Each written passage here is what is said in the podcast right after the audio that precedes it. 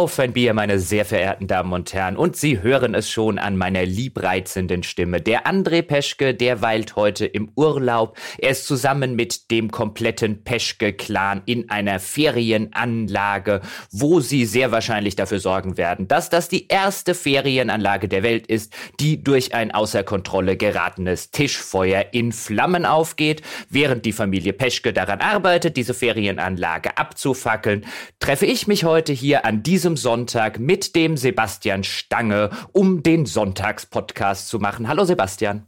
Hallo Jochen.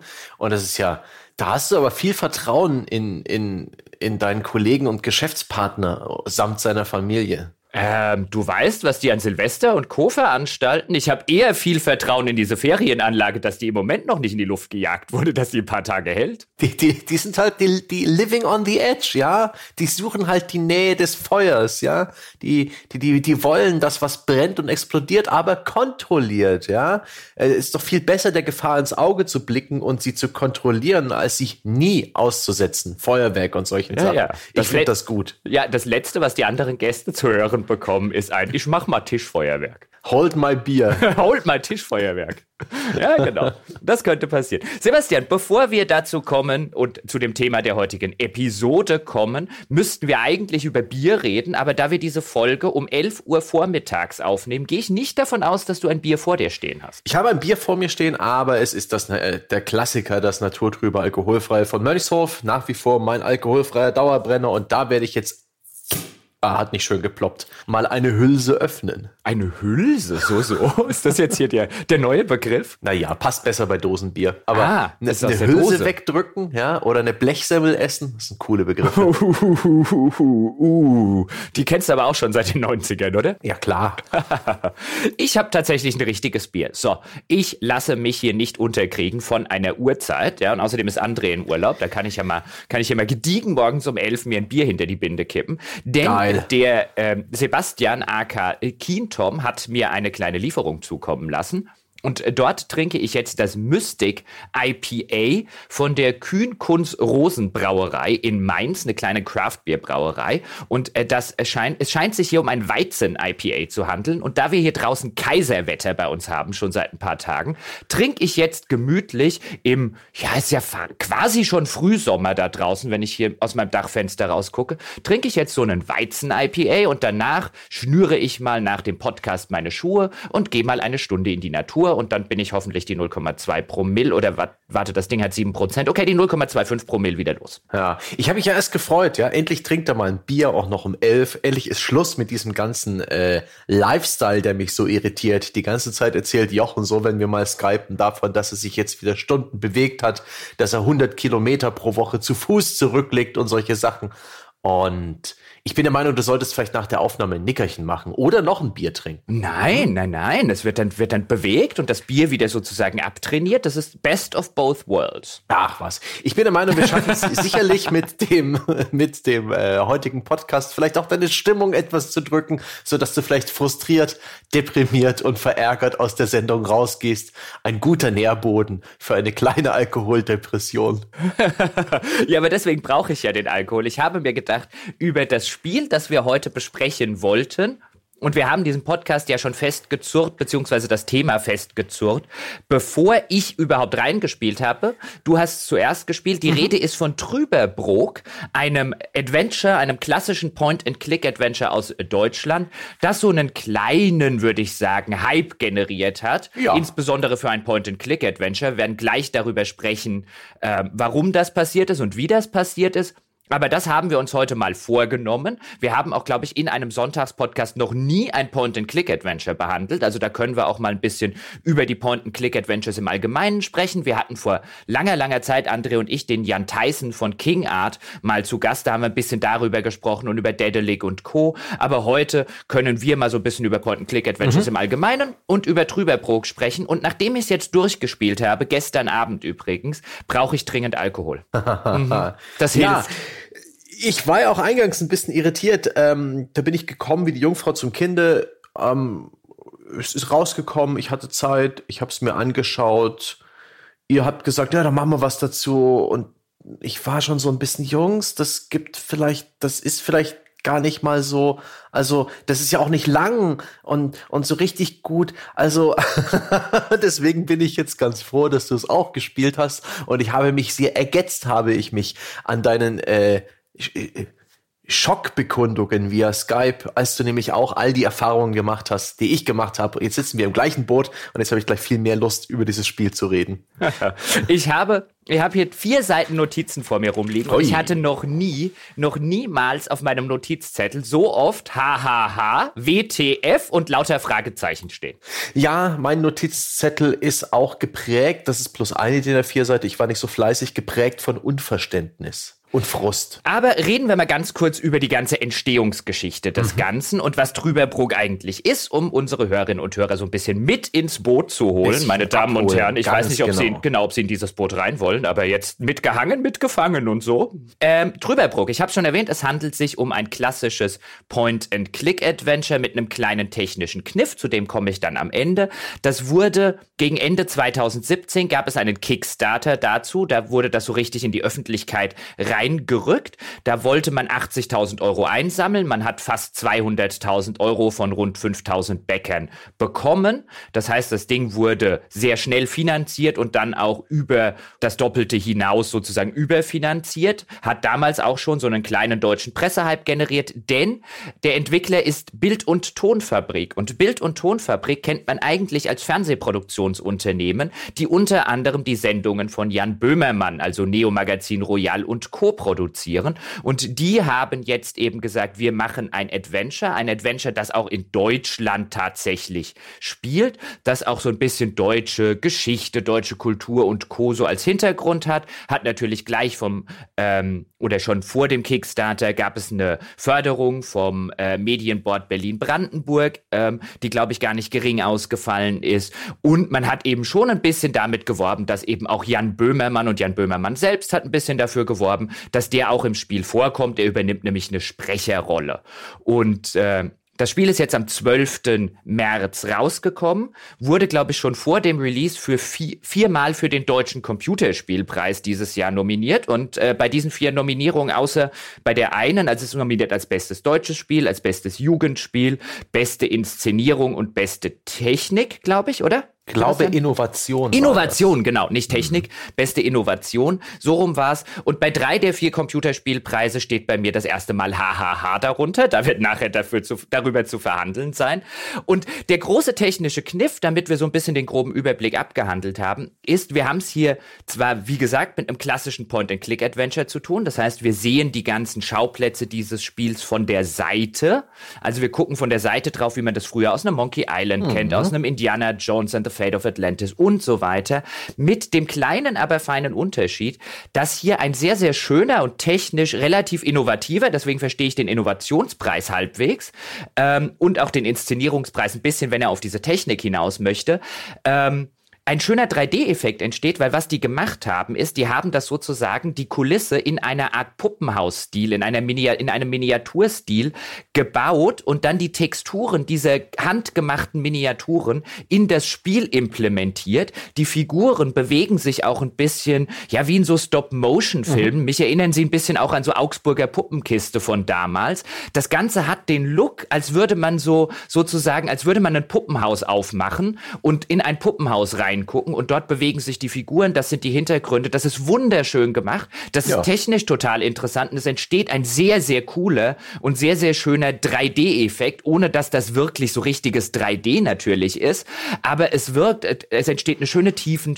äh, ein, ein schöner Tiefeneindruck, ein schöner Höhen- und Tiefeneindruck und so weiter. Also von technischer Sicht ist es wirklich ein relativ bemerkenswertes Spiel. Das gefällt ja. mir sehr gut, um mal mit dem Positiven einzusteigen. Das Buzzword hierzu lautet übrigens Fotogrammetrie. Das ist dieses 3D-Einlesen einer echten Welt. Zum, in dem Beispiel sind es Miniaturen gewesen mit so einer Art Laserscanner plus Fotos, sodass am Ende die Designer ein 3D-Modell haben, das mit Texturen beklebt äh, ist, die die Realität darstellen. Das sorgt eben für einen für eine Spielwelt, die nicht designt mit einem, mit einem 3D-Programm aussieht, sondern organisch. Da wiederholt sich keine Textur irgendwo oder, oder nur selten, wo sie nochmal hingefasst haben. Da sind Ecken und Kanten nicht so präzise mathematisch, 90 Grad Winkel. Alles ist ein bisschen krumm und schief und das ist schon ein sehr schöner Bildeindruck. Das haben aber auch schon andere Spiele genutzt. Die Technik gibt's schon seit vielen Jahren, dieses ähm, Ethan Carter, glaube ich, hieß das, dieses Mystery äh, äh, Walking Simulator Ding zum Beispiel und, und andere Titel. Die Texturen in Star Wars Battlefront kommen auch aus Fotogrammetrie. Aber trotzdem, das passt wie die Faust aufs Auge. Es ist das auszeichnende Merkmal dieses Spiels und das hat diesem Spiel auch sehr geholfen. Gerade wenn es darum geht, diesen Hype im Vorfeld zu erzeugen, denn das ist eine Qualität des Spiels, die man sofort erkannt hat mit der man auch wunderbar Werbung für dieses Spiel machen konnte, weswegen auch der Kickstarter meiner Meinung nach hervorragend funktioniert hat. Denn das ist etwas, das sieht man und hält es sofort für Spitze, weil es ja auch Spitze ist. Und ich würde jetzt auch nicht sagen, und so meinte ich es nicht, dass ähm, die Innovation jetzt diese zugrunde liegende Technik per se ist, mhm. sondern dass der Look, der entsteht, ja. ein Look ist, den ich zu, den zumindest ich, wird, alles wird schon mal irgendwo unter der Sonne gegeben haben, aber den zumindest ich so in einem Spiel noch nicht gesehen habe. Also mich hat's echt total an sowas wie Augsburger Puppenkiste oder so erinnert. Die älteren Semester unter Ihnen dort draußen werden sich da vielleicht auch noch dran entsinnen. Das Intro auch des Spiels, also es gibt, da werden wir gleich drüber reden, es gibt einen kleinen Prolog, einen spielbaren Prolog, dann kommt das Intro, mit äh, den ganzen, wie man das vielleicht aus einem Film kennt, mit den, mit den Beteiligten, also written and directed by und diese ganze Geschichte. Und bei diesem Intro fährt ein alter, klappriger VW-Bus, denn das Spiel ist, äh, spielt in den äh, 60er Jahren 1967 in Deutschland, in einer kleinen Stadt, die titelgebende Stadt und einem kleinen Ort namens Trüberbrook. Und da fährt so ein alter, klappriger, gelber VW-Bus, wie man ihn eben so aus den 60ern noch kennt fährt so einen Hügel hoch und das hat so einen leichten Modelleisenbahn-Charme. Also dieser Berg sieht so ein bisschen aus, die ganze Bewegung so ein bisschen, so ein leichter Stop-Motion-Effekt. Ähm, das Ganze wirkt total in diesem Intro wie eine Fernsehserie aus den 60ern. Also wer, wie vielleicht, ähm, du bist jetzt ja äh, in der ehemaligen DDR aufgewachsen, aber wer vielleicht wie ich so in den 80ern aufgewachsen ist, in ähm, der Bundesrepublik Deutschland so aufgewachsen ist mit diesen Kinderserien, die es damals damals gab, der wird in diesem Intro sich so ein bisschen wiederfinden. Also der ganze Look passt total brillant zu der Zeit, die das Spiel eigentlich in Szene setzen möchte und wo es dann nachher erzählerisch total dran scheitert. Aber der Look passt so brillant zu diesem Szenario, das muss man eigentlich, oder das muss man definitiv herausstellen. Ja, diese Intro-Szene ist mir auch sehr positiv aufgefallen, weil eben dieser Bus schlängelt sich eine geradezu unmögliche Straße einen Berg hinauf, die an den albernsten Stellen mit ähm, Holzplanken erweitert oder umgelenkt wurde wurde. Das hat mich ein bisschen an Wes Anderson erinnert, auch mit dieser äh, recht zentralen Perspektive, die langsam diesen Berg hochfährt und die, die, die Credit-Texte gliedern sich so ein bisschen links und rechts in den Serpentinen ein, so dass sie nicht stören. Die genutzten Schriftarten sind auch wunderbar altmodisch. Äh, die Kapitel Zwischenüberschriften oder ab und zu gibt's einfach mal schwarze Bildschirme und eine wunderbare 60er Jahre Schrift ähm, äh, leitet das nächste Kapitel ein. Das hat mir sehr, sehr gefallen. Überhaupt empfand ich so die erste halbe Spielstunde am reizvollsten und am interessantesten, weil man eben da diese Spielwelt und diese Inszenierung näher kennenlernt und weil auch da hervorsticht, dass die, ja, die Designer und die Set-Ausstatter dieses Spiels sozusagen sich da schon Mühe gegeben haben, so ein bisschen die deutsche Provinz einzufangen. Da, das hat mir gefallen. Draußen nur Kännchen. Ne? Dieser Satz kommt vor. Ja, also gerade das Set-Design und das ganze Art-Design, die ganze Optik, wie die technisch umgesetzt ist, das fängt das wirklich wunderbar ein. Also bei diesem Intro mit dem VW-Bus, ich habe eigentlich nur drauf gewartet, dass jetzt irgendjemand anfängt, irgendwas von einer Katze mit Hut oder von einer Insel mit zwei Bergen oder so zu singen. Das hat mich wirklich so, so ein bisschen echt zurück in die Kindheit versetzt, wo man diese Art Serien, wie gesagt, Augsburger Puppenkiste und Co., mir hat wirklich nur noch so ein bisschen das Kinderlied im Intro gefehlt. naja, von der Musikuntermalung ist es aber ein bisschen düsterer mhm. und überhaupt nicht fröhlich. Das ist also definitiv, das will auch etwas ernst sein. Das vergleicht sich ja auch in der Beschreibung mit Sachen wie Akte X und Twin Peaks. Ja, das sind äh, Vorbilder, die es sein möchte, an denen es übrigens kolossal scheitert, aber auch dazu mhm. später mehr. Ähm, aber was die, was die ganze Technik angeht, wenn wir jetzt schon hinleiten, ich fand die Musikuntermalung generell durchaus passend. Die hält sich sehr dezent im Hintergrund. Es ist so ein bisschen moody, es ist so ein bisschen jazzy, aber die, sowohl die Musikuntermalung als auch übrigens die Soundeffekte. Es hat sehr, sehr schöne, dezente, aber hörbare mit, ähm, ich habe das jetzt eben mit dem neuen Headset äh, mit äh, äh, festgestellt, was ich benutze. Sehr, sehr schöne äh, Soundeffekte im Hintergrund. Dieses leise Vogelzwitschern, wenn, wenn ähm, teilweise ein Gewitter ist, wenn man nachts unterwegs ist. Nicht so überbordend, wie das in vielen Spielen ist, sondern, sondern sehr, sehr atmosphärisch. Ein bisschen im Hintergrund, dass man genau hinhören muss, aber eben die Stimmung trotzdem erweckt wird, auch auf einer unterbewussten Ebene. Das macht es sehr gut und es hat fantastische Sprecher in der deutschen Version. Ich fand sie ganz ordentlich. Sie haben mich nicht von den Füßen gerissen. Äh, mich haben die Dialoge nicht von den Füßen gerissen, die müssen teilweise unsäglichen Mist sagen, aber Nora Tschirner zum Beispiel, die Schauspielerin kennt man, ich finde, die macht in ihrer Rolle als Gretchen, wie sie heißt, einen fantastischen Job. Auch den empfand ich als ordentlich. Ich hatte manchmal den Eindruck, dass die Dringlichkeit oder die, ähm, der Gesprächsrhythmus zwischen beiden Aufnahmen, also die, der beiden Gesprächspartner nicht immer hundertprozentig ja, passt. Ja. Dass Nora halt manchmal etwas zu emotionslos und etwas zu abgelesen den Text vorgetragen hat, den sie doch eigentlich in der Situation hätte anders ausdrücken können. Deswegen, die waren prinzipiell gut gesprochen. Das waren äh, allesamt Leute, die sich wirklich damit auskennen mit dem Handwerk. Da ist weder Genuschel dabei noch Verhaspel. Aber teilweise wirkt es ein bisschen roboterhaft, dadurch, dass offensichtlich die Aufnahmen nicht im Dialog stattgefunden haben und in der richtigen Reihenfolge. Genau, das ist, das ist ein das ist ein sehr guter Punkt, der mir auch aufgefallen ist, den ich hier dick auf dem Zettel stehen habe. Die Dialogregie beziehungsweise die technische Umsetzung des Ganzen ist nicht gut. Also es gibt immer wieder Stellen, wo eine Figur etwas sagt und dann der Protagonist namens Tenhäuser, gleich mehr zu ihm, der Protagonist dann etwas darauf antwortet, was in einem normalen Gesprächsfluss umgehend käme und wo eine hörbare, teilweise einsekündige oder noch längere Pause ist, bevor der dann wieder reagiert. Da passt die Dialogregie nicht, teilweise passen die Betonungen nicht, wo man genau das mitbekommt, sehr stark mitbekommt, was Sebastian gerade sagt, nämlich, dass die aufgenommen wurden, ohne dass der Sprecher weiß, wie der vorige Satz der anderen Person eingesprochen ist. Dann passen die Betonungen nicht und so weiter und so fort. Ich finde, die Sprecher machen einen guten Job. Die werden von der Dialogregie und das Drehbuch hilft ihnen halt keinen Meter weiter, aber mhm. die holen noch das Maximum, finde ich, raus. Jan Böhmermann hat dann später als so ein verrückter Wissenschaftler ebenfalls noch eine Sprecherrolle, wobei man da sagen muss, um das abgehandelt zu haben, ich hätte den gar nicht erkannt, wenn ich nicht gewusst hätte, dass das Böhmermann ist. Ich wusste es beim Spielen nicht. Erst nachher habe ich nachgeschaut. ich empfand aber seine Sprechrolle als ganz charmant, weil die mhm. aus einem relativ, vor allem aus einem sehr langen medizinischen Monolog besteht, der auch, der umarmt die deutsche Sprache auf so eine wunderbare Art und Weise. Das gehört für mich zu einem der besten Momente des Spiels. Jetzt leiten wir langsam mal über. Ich habe es gerade ja. schon gesagt zur Story und das Ganze und dann müssen wir noch ein Wort zur Vertonung verlieren. Ähm, mhm. Wird gleich Sinn ergeben, nämlich ähm, ich habe es ja schon erwähnt, wir spielen Tenhäuser. Also im, im kurzen Prolog, den ich auch schon erwähnt habe, spielen wir jemand anders, dazu gleich mehr. Aber eigentlich das ganze Spiel über spielen wir Tenhäuser, einen Physikstudenten, der Quantenphysik studiert, aus den Vereinigten Staaten. Und durch seltsame Irrungen und Wirrungen, er hat anscheinend in einer Lotterie gewonnen, ohne jemals zu wissen, dass er an einer Lotterie teilgenommen hat, eben in Deutschland, in Trüberbrook landet, weil er eben diesen Trip gewonnen hat, ohne eben keine Ahnung zu haben, wie das passiert ist.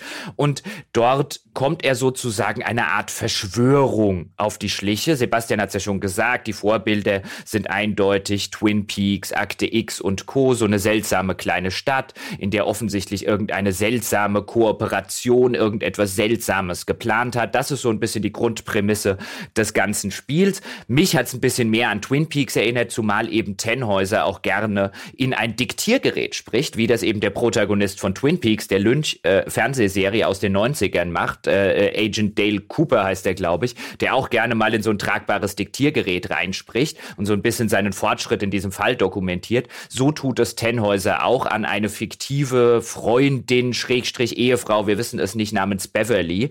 Das heißt, wenn man halt die Spielwelt untersucht, kommt häufiger mal beim Untersuchen eben die Option, da ist so ein Record-Button, so ein äh, roter, den man anklicken kann und dann spricht er irgendetwas eben in sein Diktiergerät. Spielerische Auswirkungen zumindest mir nicht aufgefallen. Und in der deutschen Version ist dieser Tenhäuser eben sehr, sehr nicht erkennbar als Amerikaner. Also er spricht nicht mit irgendeinem Akzent, er spricht fließend Deutsch. Er spricht Deutsch übrigens auch auf eine Weise, wie sie um Gottes Willen kein Amerikaner, der jetzt nicht Muttersprachler und in Deutschland aufgewachsen ist, benutzen könnte. Also er benutzt auch Wörter, die definitiv niemand, der zweisprachig ist oder später mal Deutsch gelernt hat, in einem so fließenden Kontext einsetzen könnte.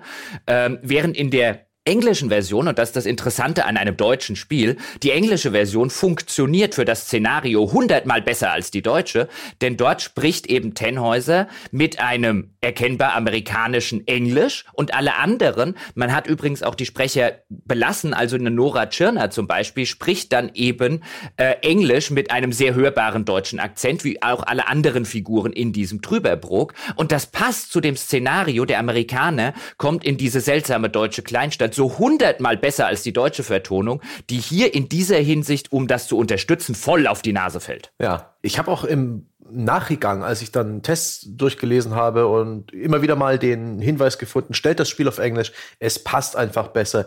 Dieses Denglisch, diese deutschen Akzente, die transportieren irgendwie deutlich besser, was die Spieleentwickler machen wollten. Und tatsächlich ging es mir auch so, dass ich diesen Hans Trüberbruck zu lange für einen Deutschen gehalten habe. Der hat zwar erklärt, dass er aus den USA kommt oder dass er Amerikaner ist, aber ich dachte, er lebt schon seit einigen Jahren in Deutschland. Ich habe dann auch an einer Stelle beim Dialog nicht aufgepasst und erst erst sehr spät im Spiel war mir dann wirklich klar, dass er ja doch gerade erst aus den USA angereist ist. Etwas, das, das mich ein bisschen irritiert hat, weil eigentlich weiß ich ja normalerweise um die Hintergründe meiner, meiner Spielfigur in anderen Spielen Bescheid. In diesem nicht ganz so sehr.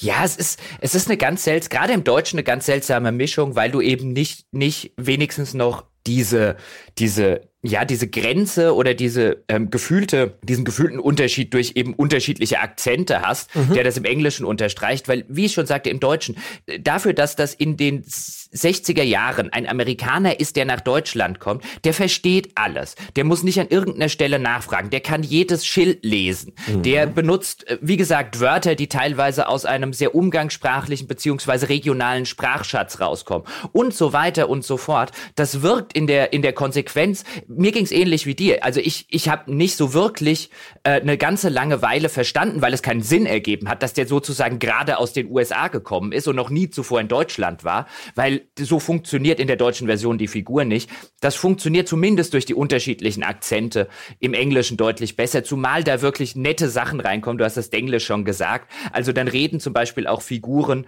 ähm, benutzen halt so idiomatische Ausdrücke ähm, aus dem Deutschen dann auf so eine falsche englische Weise. Zum Beispiel an einer Stelle sagt eine Figur irgendwie sowas wie, we need to settle the horses. Ja, und so, äh, äh, oder, oder es sind sogar Chickens, ich weiß es nicht mehr. Also solche, solche Dinge passieren dann durchaus, werden absichtlich eingesetzt, ähm, wo so ein falscher idiomatischer Ausdruck passiert, mhm. weil eben der deutsche Sprecher äh, die englische Entsprechung nicht kennt. Das ist viel netter gemacht, die deutsche Version, leider Gottes. Ähm, kann ich auch nicht empfehlen bei einem deutschen Spiel.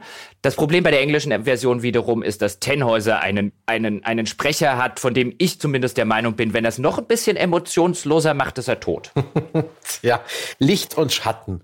Ach Gott, ich, mein Gott, äh, die englische nach kurzem Reinhören halte ich sie für besser, aber ich habe mir jetzt auch nicht so lange damit beschäftigt. Ich habe halt, ich ärgere mich ein bisschen, ja. Ich habe gedacht, klar, natürlich spielst du das auf Deutsch, deutsche Studio, deutsche Sprecher. Hot damn!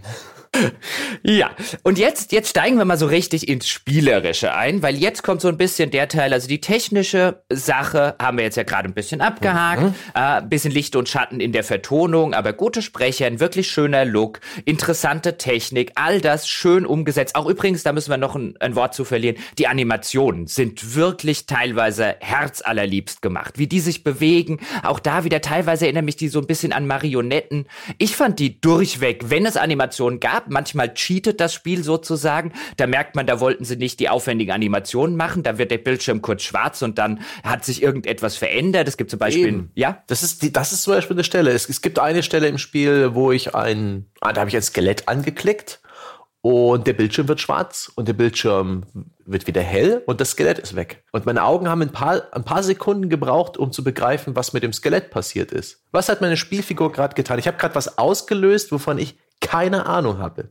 die Spielfigur hat nicht mal kommentiert, was sie gerade da getan hat. Irgendwann habe ich dann gemerkt, oh, sie hat das Skelett dazu benutzt, um, um sie aufs Bett zu legen, so dass ein eventueller Beobachter durch die Tür sieht, da liegt ja noch jemand im Bett eigentlich ganz cool. Da hätte auch eine Dialogzeile gereicht, aber das fand ich ganz, einen ganz komisch irritierenden Moment. Und da habe ich mir auch gedacht, du, Animationsbudget hättest größer sein sollen. und an einigen Stellen greifen die Charaktere auch neben die Gegenstände, die sie aufheben und solche Sachen. Es ist mir, es passt natürlich auch dieses etwas Hampelige zu diesem Puppenhaus-Look, aber ich habe, ich, war nicht ganz so zufrieden mit den Animationen. Dafür, dass sie laut Credits einen Motion Capture Mann hatten, ja, war überhaupt kein Motion Capturing meines, meiner Meinung nach im Spiel drin oder erkennbar. Oh, also ich finde, an manchen Stellen siehst du es, siehst du schon ganz gut, wenn, wenn, wenn da die Figur irgendwie an so einem Kleiderhaken an irgendeiner Seilbahn hängt und so. Das ist schon ganz nett gemacht, insbesondere im Kontext der ganzen Technik und der, des ganzen Art Designs. Ich fand es jetzt auch nicht schlimm, dass sie erkennbar zum Beispiel an Gegenständen vorbeigreifen, weil das hat mich mich auch wieder damals so an Augsburger Puppenkiste und Co. erinnert. Die mussten sich ja auch solchen Dingen bedienen, weil eben diese Marionetten dann nur schwerlich was in die Hand nehmen konnten und so weiter. Das hat mich nicht gestört, aber die Sache zum Beispiel mit dem Skelett und Co. Es gibt eine andere Stelle, wo man so eine, so eine, so eine Ritter, Ritterrüstung kaputt macht, die steht mitten auf dem Dorfplatz und dann benutzt man einen Dosenöffner und dann fällt die in sich zusammen. Wer jetzt denkt, ich habe ein Rätsel gespoilert, die Rätsel im Spiel kann man nicht spoilern. Ähm, dazu aber auch gleich mehr. Mhm. Den, ähm, da wird auch das Bild schwarz und dann liegt die so kaputt am Boden. Und das waren auch so Dinge, wo ich gedacht habe, okay, bisschen mehr Animationsbudget wäre schon nett gewesen. Und ähm, zumindest da funktioniert es noch besser ähm, als in der, in der Skelettszene, die du nennst. Da dachte ich auch am Anfang, wo ist jetzt das Skelett hin? Ja, also da, da hätte definitiv irgendwie eine Dialogzeile à la und jetzt liegt das Skelett im Bett irgendwie sowas notgetan. Ja, aber Gott, dann gehen wir doch mal ein bisschen auf, auf Story und Spielverlauf und Rätsel ein, oder? Da führt doch die Reise hin. Da führt die Reise hin. Gesprächs. Und dann reden wir jetzt schon mal über den angesprochenen Prolog. Denn mhm. bevor die Szene mit dem VW-Bus kommt und ähm, so ein bisschen die Intro-Credits kommen und wir überhaupt von diesem Tennhäuser, den wir im weiteren Spielverlauf spielen werden, erfahren, befinden wir uns mit einer jungen Frau an einer offensichtlich amerikanischen schrägstrich amerikanisch angehauchten Tankstelle. Denn da steht in äh, rosa Neonlettern steht Gas Station drüber und dort kommt sie mit ihrem Motorrad, das sieht wie ein altes klappriges Motorrad aus, kommt sie an und braucht offensichtlich Sprit und es scheint aber niemand zu Hause zu sein in dieser Gas Station, wie dort eben drüber steht. Wir wissen nicht, wer diese Figur ist. Wir wissen nicht, wo wir sind, außer dass wir uns halbwegs denken könnten. Wir befinden uns irgendwo in den Vereinigten Staaten. Und ähm, das Spiel entlässt uns. Es gibt keine Tutorial-Hinweise. Es gibt nichts sonderlich Großes. Braucht das Spiel übrigens auch nicht. Das fand ich ganz angenehm. Es entlässt uns dann sofort mit der Maßgabe, wir müssen irgendwie die Zapfsäulen wieder zum Laufen kriegen und dort beginnt das Spiel und schon in diesem Prolog würde ich sagen, werden sämtliche erzählerischen und spielerischen Schwächen dieses Spiels schon mal zumindest angeteased. ja, ja. Aber Gott, wir, wir, wir können jetzt schon erstmal beschreiben, wie dieses Spiel funktioniert. Das ist nämlich ein sehr reduziertes Adventure. Eines, das gar nicht so viele Funktionalitäten mitbringt, das sehr viele Sachen abschafft, die andere Adventures haben. Zum Beispiel gibt es in diesem Spiel ein Inventar, man kann Dinge aufnehmen, aber anders als in den meisten anderen Genrevertretern, wo man Gegenstände im Inventar nochmal betrachten kann, vielleicht sogar miteinander kombinieren kann. Es ist ein völlig passives Inventar. Man kann es sich nicht mal irgendwie, also man kann sich so eine so Icons aufrufen, die repräsentieren, was die Spielfigur aufgenommen hat, aber nicht mal die kann man anklicken. Die Spielfigur macht keinen Kommentar dazu. Diese Items sind jetzt einfach verfügbar in einem Kontextmenü, wenn man einen der Hotspots anklickt und sie da passen. Also dieses äh, Gegenstände auf Hotspots reiben, was so eine klassische Lösungsstrategie für Adventures ist, oder jeden Gegenstand mit jedem anderen ko kombinieren und hoffen, dass irgendwo ein Schritt des Rätsels Lösung passiert das gibt's in dem Spiel per se nicht. Ich fühlte mich aber fast ein bisschen bevormundet. Mir war das fast ein bisschen zu viel Automatismus. Das ist mir da schon aufgefallen. Ja, das ist tatsächlich, wenn wir so über die Bedienung, die dann ins Rätseldesign schon ein bisschen übergeht, sprechen, dann fällt einem da schon auf, dass sich die meisten Rätsel des Spiels, ich würde sagen, bis auf ganz, ganz wenige Ausnahmen, ich glaube zwei, könnte man sagen, lösen sich die Rätsel des Spiels komplett von alleine. Also ich habe teilweise Rätsel gelöst, ohne zu wissen, dass es überhaupt ein Rätsel ist. Einfach weil ich den Gegenstand aufgehoben hatte und dann im Kontextmenü eines anderen Gegenstandes, man klickt den dann mit der linken Maustaste an, dann öffnet sich ein Kontextmenü ähm, aus, Unterschied, aus vier unterschiedlichen Dingen. In der Regel ist das Angucken, Benutzen, einen Gegenstand damit benutzen und reden. Reden fällt natürlich bei allen nichtmenschlichen Objekten in der Regel weg. Das heißt, wenn ich einen Gegenstand anklicke und ich habe den passenden Gegenstand schon bei mir im Inventar, den ich dort benutzen muss, dann sehe ich das schon im Kontextmenü und dann benutze ich den einfach. Es gibt natürlich immer mal wieder ähm, Kontextmenüs, da kann ich, kann ich theoretisch, da wird mein Gegenstand angezeigt und dann sagt meine Figur, nein, nein, den kannst du damit nicht benutzen. Aber das war in der Regel da, oder ist in der Regel das Rätseldesign des Spiels. Man sammelt, man klickt alles an, nimmt alles mit und an dem entsprechenden Kontextmenü geht automatisch eben ähm, die Option hoch und dann benutzt man den Gegenstand damit. Man muss auch gar nicht verstehen, warum man den Gegenstand damit ja. benutzt. Ähm, man macht das einfach und dann ist das Rätsel gelöst und bis auf ganz, ganz wenige Ausnahmen im Spiel. Wir werden gleich ein paar Beispiele nennen. Deswegen habe ich gesagt, man kann die Rätsel dieses Spiels nicht spoilern. Dieses Spiel spielt sich buchstäblich bis auf ganz wenige Ausnahmen und die sind dann noch nicht mal sonderlich gut. Bis auf ganz wenige Ausnahmen spielt sich das völlig von alleine. Das ist als Adventure anspruchslos und die Rätsel sind mies designt. Ja, komm, kotzt dich aus über das Beispiel in, in der Tankstelle. Die Tankstelle, die Tankstelle ist Weltklasse in der Hinsicht und sie, sie ist so, sie ist so wunderschön bezeichnend, denn man muss ähm, zuerst einmal in die Tankstelle reinkommen, weil man bekommt mit, der Strom ist abgestellt. Das heißt, die Zapfsäulen funktionieren nicht, weil wir erinnern uns, wir wollen ja Benzin für das Motorrad. Also muss man in die Tankstelle reinkommen. Dazu hab, untersucht man dann einfach, einfach alle Hotspots abklappern. Mit der Leertaste kriegt man auch angezeigt, wo die äh, einzelnen Hotspots sich befinden. Also da gibt es eine schöne Anzeige, das finde ich immer ganz nett. Kleines Problem, die Anzeige zeigt einem nicht an, beziehungsweise graut die dann sozusagen aus, also Dinge, die man schon erledigt hat. Es kann also sein, da es auch Backtracking im weiteren Spielverlauf gibt, dass man zurückkommt und sich Dinge einfach zur Sicherheit nochmal oder sogar noch zweimal anguckt und das Sprüchlein der Figur dazu äh, hört, die man schon, äh, die man schon kennt. Einfach weil hier so ein bisschen diese Komfortfunktion einfach fehlt. Egal, auf jeden Fall untersucht man dann so ein bisschen das Äußere der Tankstelle und ich glaube, es ist an irgendeiner Regenrinne. Ähm, wenn man Jawohl. die halt einfach untersucht, fällt der Schlüssel raus, warum auch immer der in der Regenrinne steckt, völlig egal. Dann schließt man die Tür zur Tankstelle auf. Dort äh, drinnen ähm, ist ein Sicherungskasten. Dort macht man den, kann man dann den Strom wieder einschalten. Dann geht man raus und dann benutzt man die Zapfsäule. Dann fällt plötzlich aus heiterem Himmel, weil wir brauchen ja noch ein Rätsel, sonst wäre der Prolog zu kurz, ähm, dieser jungen Frau ein. Ach, sie muss auch noch irgendwie den, den, den den Motor kühlen, sie braucht Kühlwasser und dann steht zufälligerweise neben der Tankstelle steht auch ein, eine, Gefriertruhe. eine Tiefkühltruhe, genau, eine Gefriertruhe und man hat auch in der Tankstelle so einen Becher gefunden, so einen, so einen klassischen Cola-Becher und so weiter. Und wenn man den damit benutzt, dann sagt aber die äh, junge Dame, dass diese äh, Kühltruhe so festgefroren ist, ja, da ist kein Drankommen, das ist alles komplett zugeeist. Und dann muss man den Strom neben an der Wand mit einem Schraubenzieher, den man in der Zwischenzeit in einem offensichtlich herumstehenden Werkzeugkasten eingesammelt hat, muss man den Strom kappen, also das Stromkabel durchschneiden mhm. und innerhalb von nicht einmal einer Sekunde ist diese Tiefkühltruhe aufgetaut und man kann das Wasser vom Boden, diese, also der Riesenpfütze,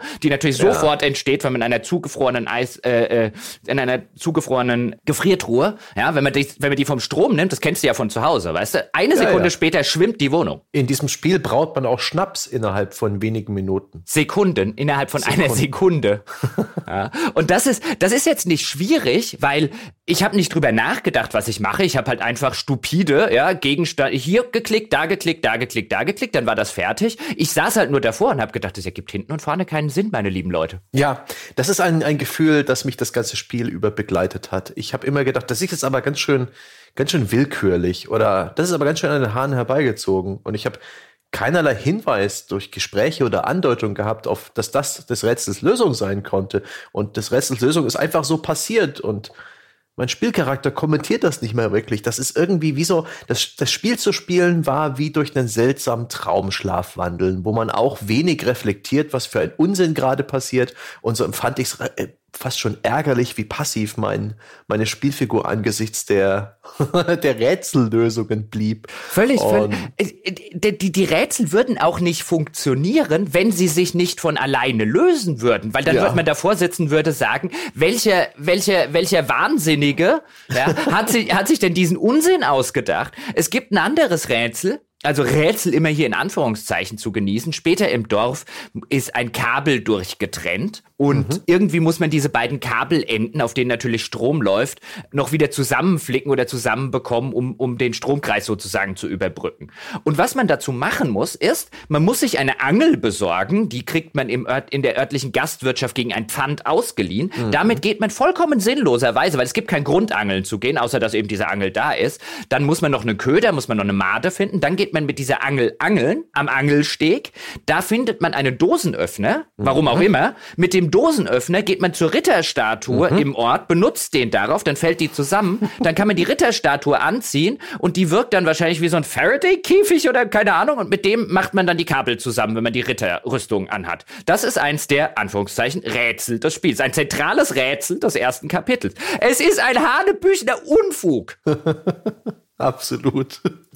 Das ist, und wenn es wenigstens jetzt sagt vielleicht der ein oder andere, ja, aber guck doch mal früher Mon äh, Monkey Island und Co., was die für absurde Rätsel, aber da war das wenigstens in der DNA des Spiels. Die Absurdität hm. war sozusagen Programm, das um die Ecke denken und Co. Und hier, es löst sich von alleine und während man zuguckt, wie sich das Spiel von alleine spielt, sitzt man davor und denkt sich, das ist der größte Quatsch, den ich seit langer, langer Zeit gesehen habe. Das ist auch nicht gut. Das ist auch kein lustiger Quatsch. Das ist einfach nur, ah, ja, richtig. In Monkey Island ist es tatsächlich Quatsch, aber Mel Brooks Quatsch, alberner Quatsch, in einer albernen Welt voller alberner Charaktere. Truberbrook oder Rock nimmt sich sehr ernst, will auch eigentlich im Kern ja so eine klassische Mystery-Geschichte erzählen. Unser Hans Tannhäuser bereits in der ersten Nacht in der, in der kleinen Ferienunterkunft ist plötzlich eine Gestalt in seinem Zimmer, klaut seine Dissertation, verschwindet. Irgendwie ist da auch noch Ektoplasma zu sehen und dann gibt es noch eine, eine geheime Firma, die alles aufgekauft hat rings um, äh, um Truberbrook und die örtliche Mine geschlossen hat und dort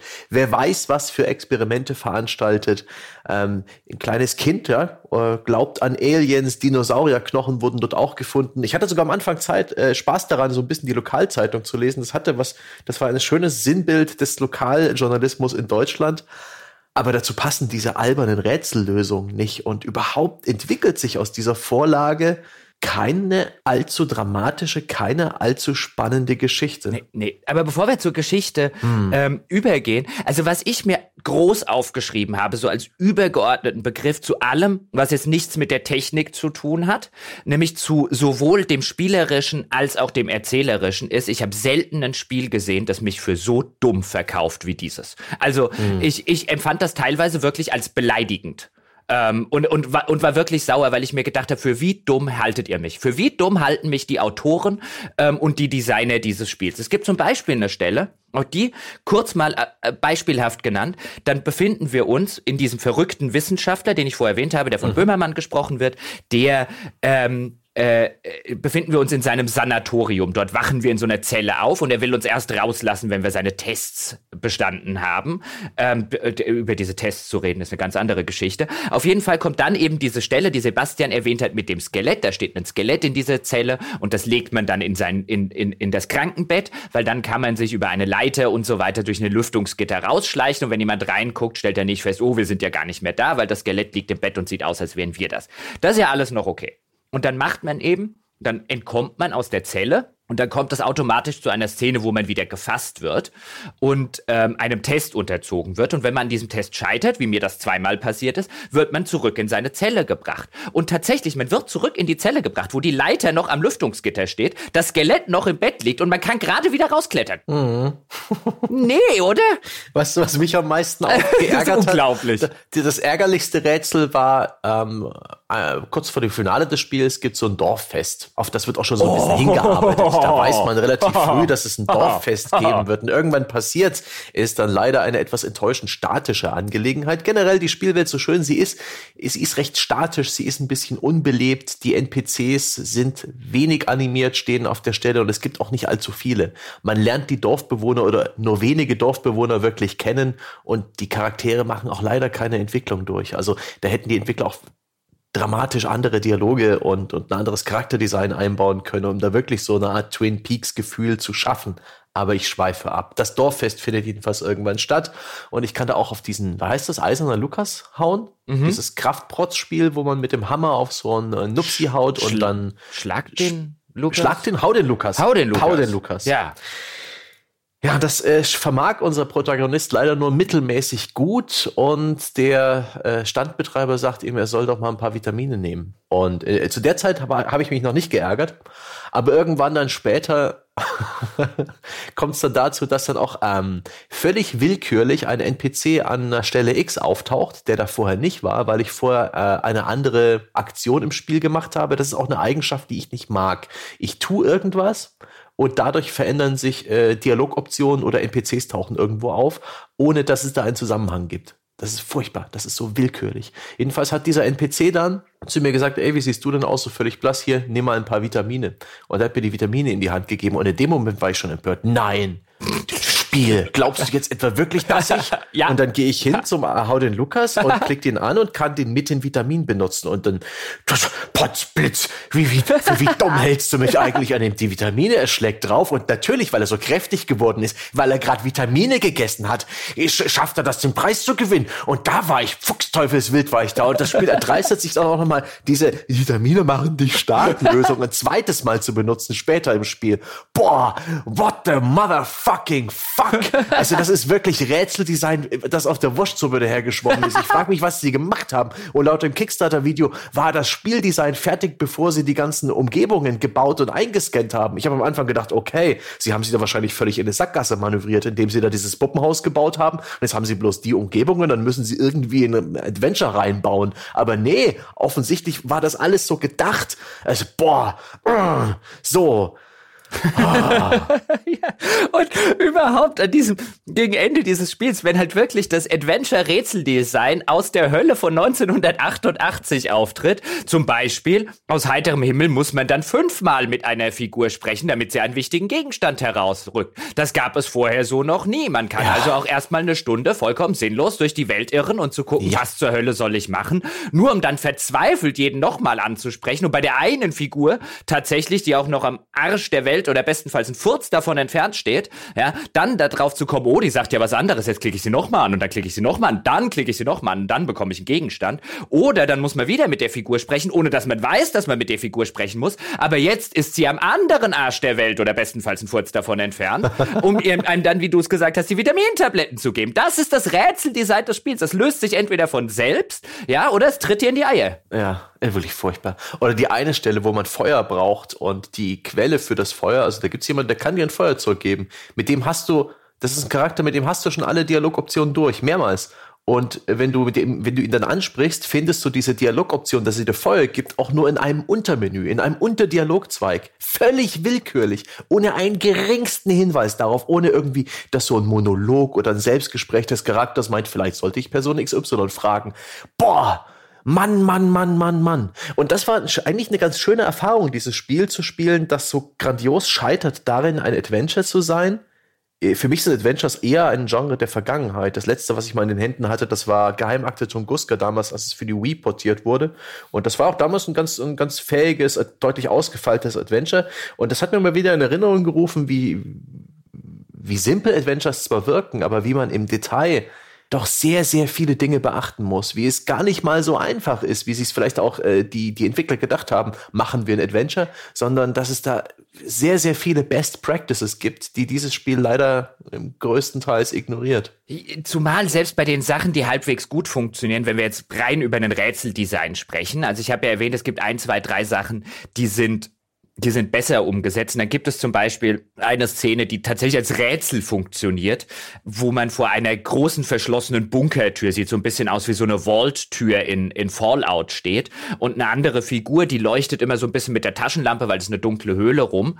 Und dann entdeckt man unterschiedliche Schriftzeichen an der Wand und dann muss man die der richtigen Reihenfolge kombinieren und dann gehen Lichter an, warum auch immer das physikalisch gehen soll. Also man leuchtet ähm, äh, dieses Ding an und dann geht eine Lampe über der Tür auf, ist auch vollkommen egal ähm, dass das nicht so wirklich viel Sinn ergibt. Aber das ist tatsächlich ein Rätsel, weil dann muss ich mir überlegen, warum kommt die eine Schriftart und das Zeichen vor dem anderen und so weiter. Aber auch das ist visuell so grottenelend umgesetzt, denn um die Tür herum ist die andere Figur benutzt die Taschenlampe und leuchtet Dinge an und da, da sind genau zwei Sachen sichtbar und dann habe ich wirklich 20 Minuten gedacht, aber in der Reihenfolge funktionieren die nicht. Dann die eine dreimal anklicken, die andere zweimal hab rumprobiert und rumprobiert und rumprobiert, bis ich, bis mir irgendwann aus purer Verzweiflung, als ich sozusagen Millimeter genau mit dem Mauszeiger über den ganzen Bildschirm gefahren bin, weil dort auch keine Hotspot-Anzeige existiert per Leertaste, bis ich dann rausgefunden, ach, da drüben im Dunkeln, wo die Figur nie hinleuchtet, ich habe sie sogar extra angesprochen, um zu gucken, kann ich der sagen, dass sie mal da hinten links hinleuchten soll?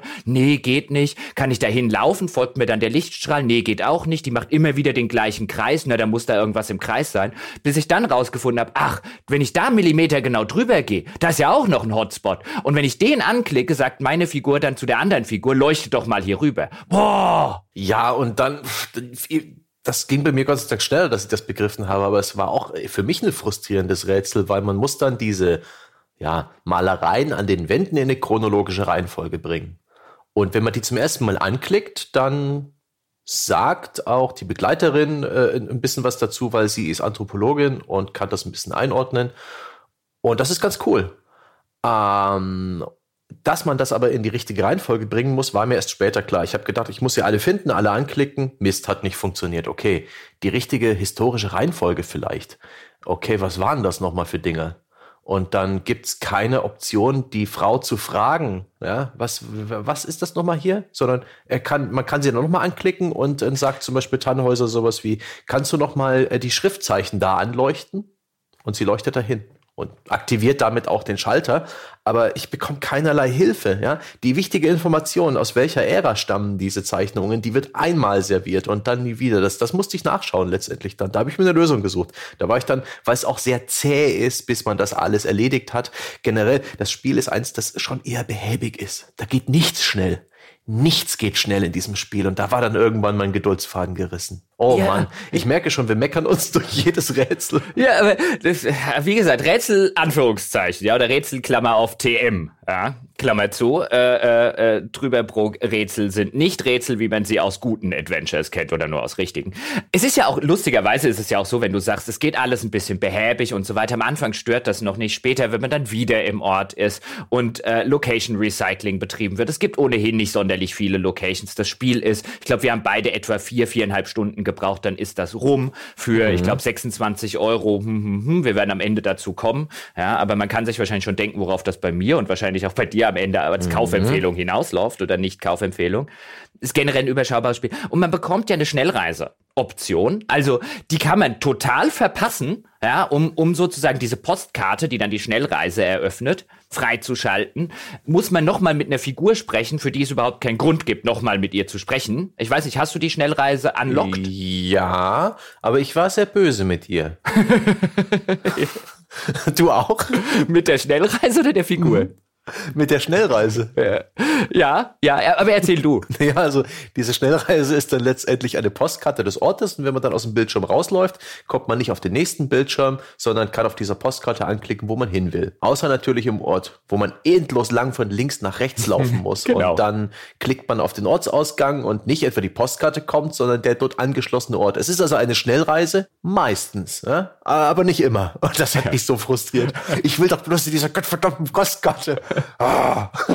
Vor allen Dingen wird sie, wird sie freigeschaltet, zumindest bei mir war es so, als ich sie wirklich so gut wie überhaupt nicht mehr gebraucht habe. Das war ungefähr, als würdest du, keine Ahnung, in einem Skyrim Quick Travel freischalten, äh, drei Minuten vor dem Endkampf. Ja, aber ich glaube, du brauchst sie auf jeden Fall. Du kannst das Spiel nicht beenden ohne. Ja, ich glaube, du brauchst sie, um an einen Ort mhm. zu kommen, aber im Sinne von einem gebraucht, im Sinne von einem Komfortfeature Dann ja. da wird sie freigeschaltet, äh, ungefähr an dem Punkt, wo ich schon alles andere gemacht habe. Ja, das stimmt allerdings. Und hier Komfort-Features. Da hat das Spiel auch noch die Funktion, dass man, ich glaube, mit einem Doppelklick ja, sprintet die Figur. Das heißt, es ist ein ganz klassisches Point-and-Click-Adventure, wo man eben auch die Spielfigur irgendwo platzieren kann. Das muss man übrigens nirgends wirklich tun. Das hätten, auch das gibt eine Stelle. Ansonsten hätten sie auch darauf verzichten können. Ich habe auch wunderbare Adventures schon gespielt, wo die Spielfigur nicht bewegt wird. Wo ich einfach nur Hotspots anklicke und so weiter, aber der Spielcharakter nimmt ansonsten eine zentrale, neutrale Position aus. Das hätte hier fast auch funktioniert, hätte das Spiel schneller gemacht. Doppelklicken, dann, dann, dann rennen sie so ein bisschen, doppelt so schnell. Also die Animation wird auch schneller abgespielt, die sieht auch schön albern aus. Der Jochen wird hier wieder diesen Augsburger Puppenkiste-Vergleich verwenden und das ganz sympathisch finden aber das ist so, es gibt so wenige Orte, wo das irgendwas nützt, dieses Sprinten. Weil sobald ich auf den Ausgang klicke, und das ist ja meistens etwas, gerade wenn ich dann Backtracking betreibe, wenn ich auf der Suche nach dem letzten Hotspot bin oder nach der letzten Dialogoption, die mir noch fehlt, um irgendwie die Story weiterzuführen, denn wir wissen, die Rätsel spielen sich von selbst, dann bin ich vor allen Dingen damit beschäftigt, von Bildschirm zu Bildschirm zu laufen. Und sobald ich auf den Ausgang klicke, haha, auch doppelklicke, völlig egal. Es geht wieder zurück auf Normalgeschwindigkeit. Das hat mich so aufgeregt. Ja, und du kannst vor allen Dingen nicht auf den Ausgang doppelklicken. Nee. Der Ausgang nein, hat auch nein, ein Kontextmenü. Das heißt, du musst einfach klicken, ja, und dann im Kontextmenü benutzen des Ausgangs. Und auf benutzen ja. kann ich nicht doppelklicken. Das heißt, ich nein. kann nicht, ich muss erst schnell vor den Ausgang Richtig. laufen, um ihn dann anzuklicken. Ja, also die beiden Komfortfunktionen des Spiels, Schnellreise wie auch äh, Sprint, ungenügend. Ja? Gerät ja, erkannt, setzen vier. Ja, nee, mangelhaft. Eindeutig mangelhaft. Eindeutig. Auch sowas, du hast vorher schon kurz erwähnt. Ich kann im Inventar sowieso nichts benutzen. Also es gibt keine Inventarrätsel oder so. Kombinationsrätsel, benutze Gegenstand A mit B oder so. Alles nur im Spiel sozusagen übers Kontextmenü. Es sagt mir noch nicht mal, was diese Gegenstände sind. Nee. Also ich habe teilweise Dinge aufgehoben, von denen ich nicht den Hauch einer Ahnung hatte, was sie waren. Mhm. Also ich habe sie dann benutzt oder so. Und dann vielleicht mal, äh, sagt dann die Figur noch einen Takt dazu, aber teilweise, oder steht irgendetwas etwas Undefinierbares in der Spielwelt rum. Er geht hin, nimmt's auf und was ist das? Ich habe keine Ahnung, aber ich werde schon irgendwann benutzen können. Ja. Und wir haben übrigens noch nicht über das, also nur mal kurz zur Erwähnung, was Rätseldesign des Spiels angeht, ja. Das Tretboot, ja, das ein Leck du flickst mit Bratensaft. ja. Oh. Ich weiß nicht, in einem guten Adventure, ja, da würde der Spielcharakter keine Sekunde auslassen, über die Klebstoffeigenschaften dieses Brat, dieser Bratensoße zu reden. Er würde lange Monologe, blumigst darüber führen und auch mit ein bisschen zwinkernd in deine, in deine Rippen knuffend. Ah, oh, dass es ja der reinste Kleister ist. Ähm, und dann wäre das, dann würde das funktionieren, dann wäre das gut. Hier fehlt mir auch komplett etwas, was viele andere Adventures tun. Und was ja dieses Spiel theoretisch auch bietet, dieser innere Monolog meines Charakters, der sowohl ein bisschen seine Motivation darstellt, was er hier eigentlich will, der mir Tipps für Rätsel geben kann, der Charakter, der zum Beispiel sein Inventar betrachtet und da dir Tipps gibt, indem er äh, gewisse Eigenheiten des Gegenstands beschreibt. Das ist Adventure Urschleim.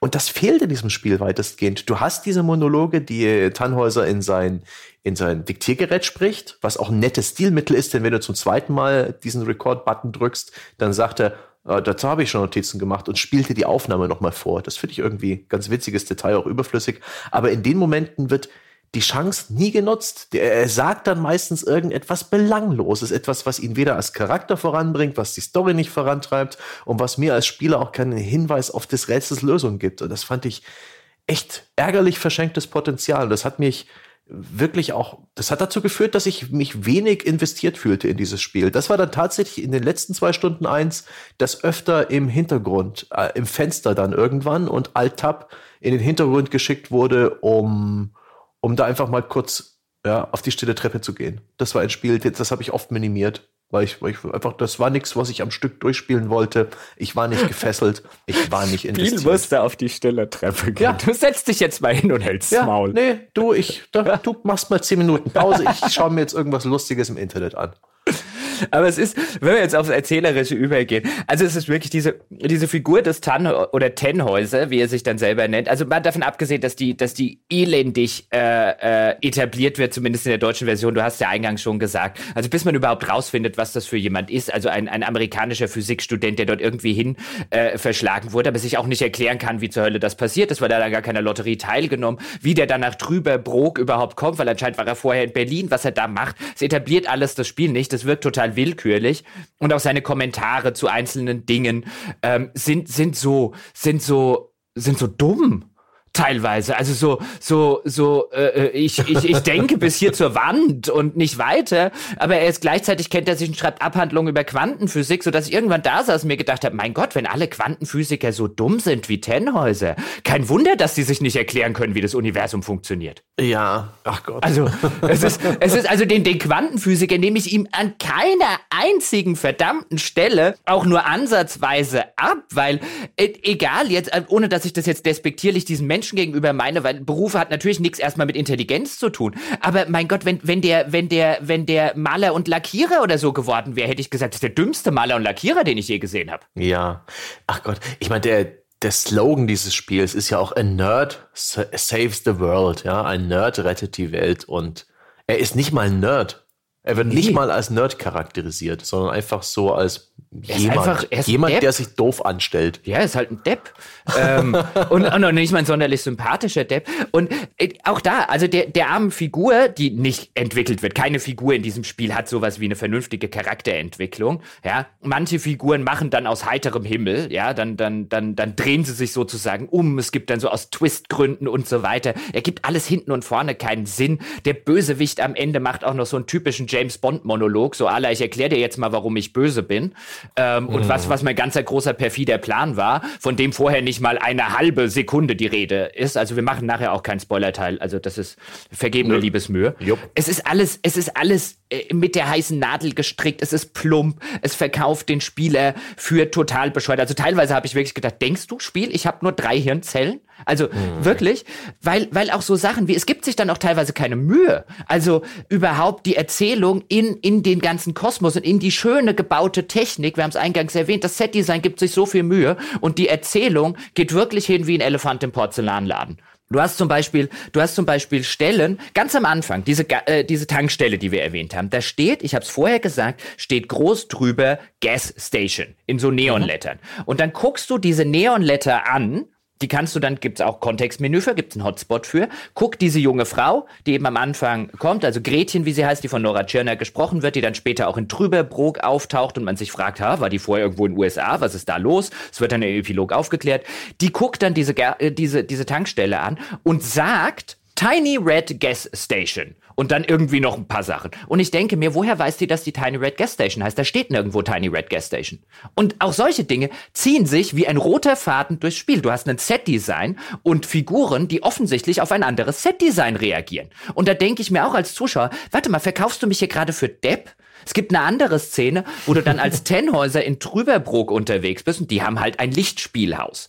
Und dann kannst du das angucken und da hängt auch ein Plakat davor von einem Film und noch ähm, ein anderes Programmdings äh, neben an der Wand und die kannst du alle angucken und dann kannst du auch das Lichtspielhaus, das große Schild auf dem Lichtspielhaus angucken und dann sagt Tenhäuser, Western und Noir scheinen hier die beliebtesten Genres zu sein. Und ich denke mir, nein, nein, sind sie nicht. Nichts hier sagt Western und Noir. ja, dieser, diese Tankstellenlevel, von dem du sprichst, ist übrigens ein Stretch Goal. Vielleicht ist da auch irgendwie der, der Hund begraben. Oh, dear God.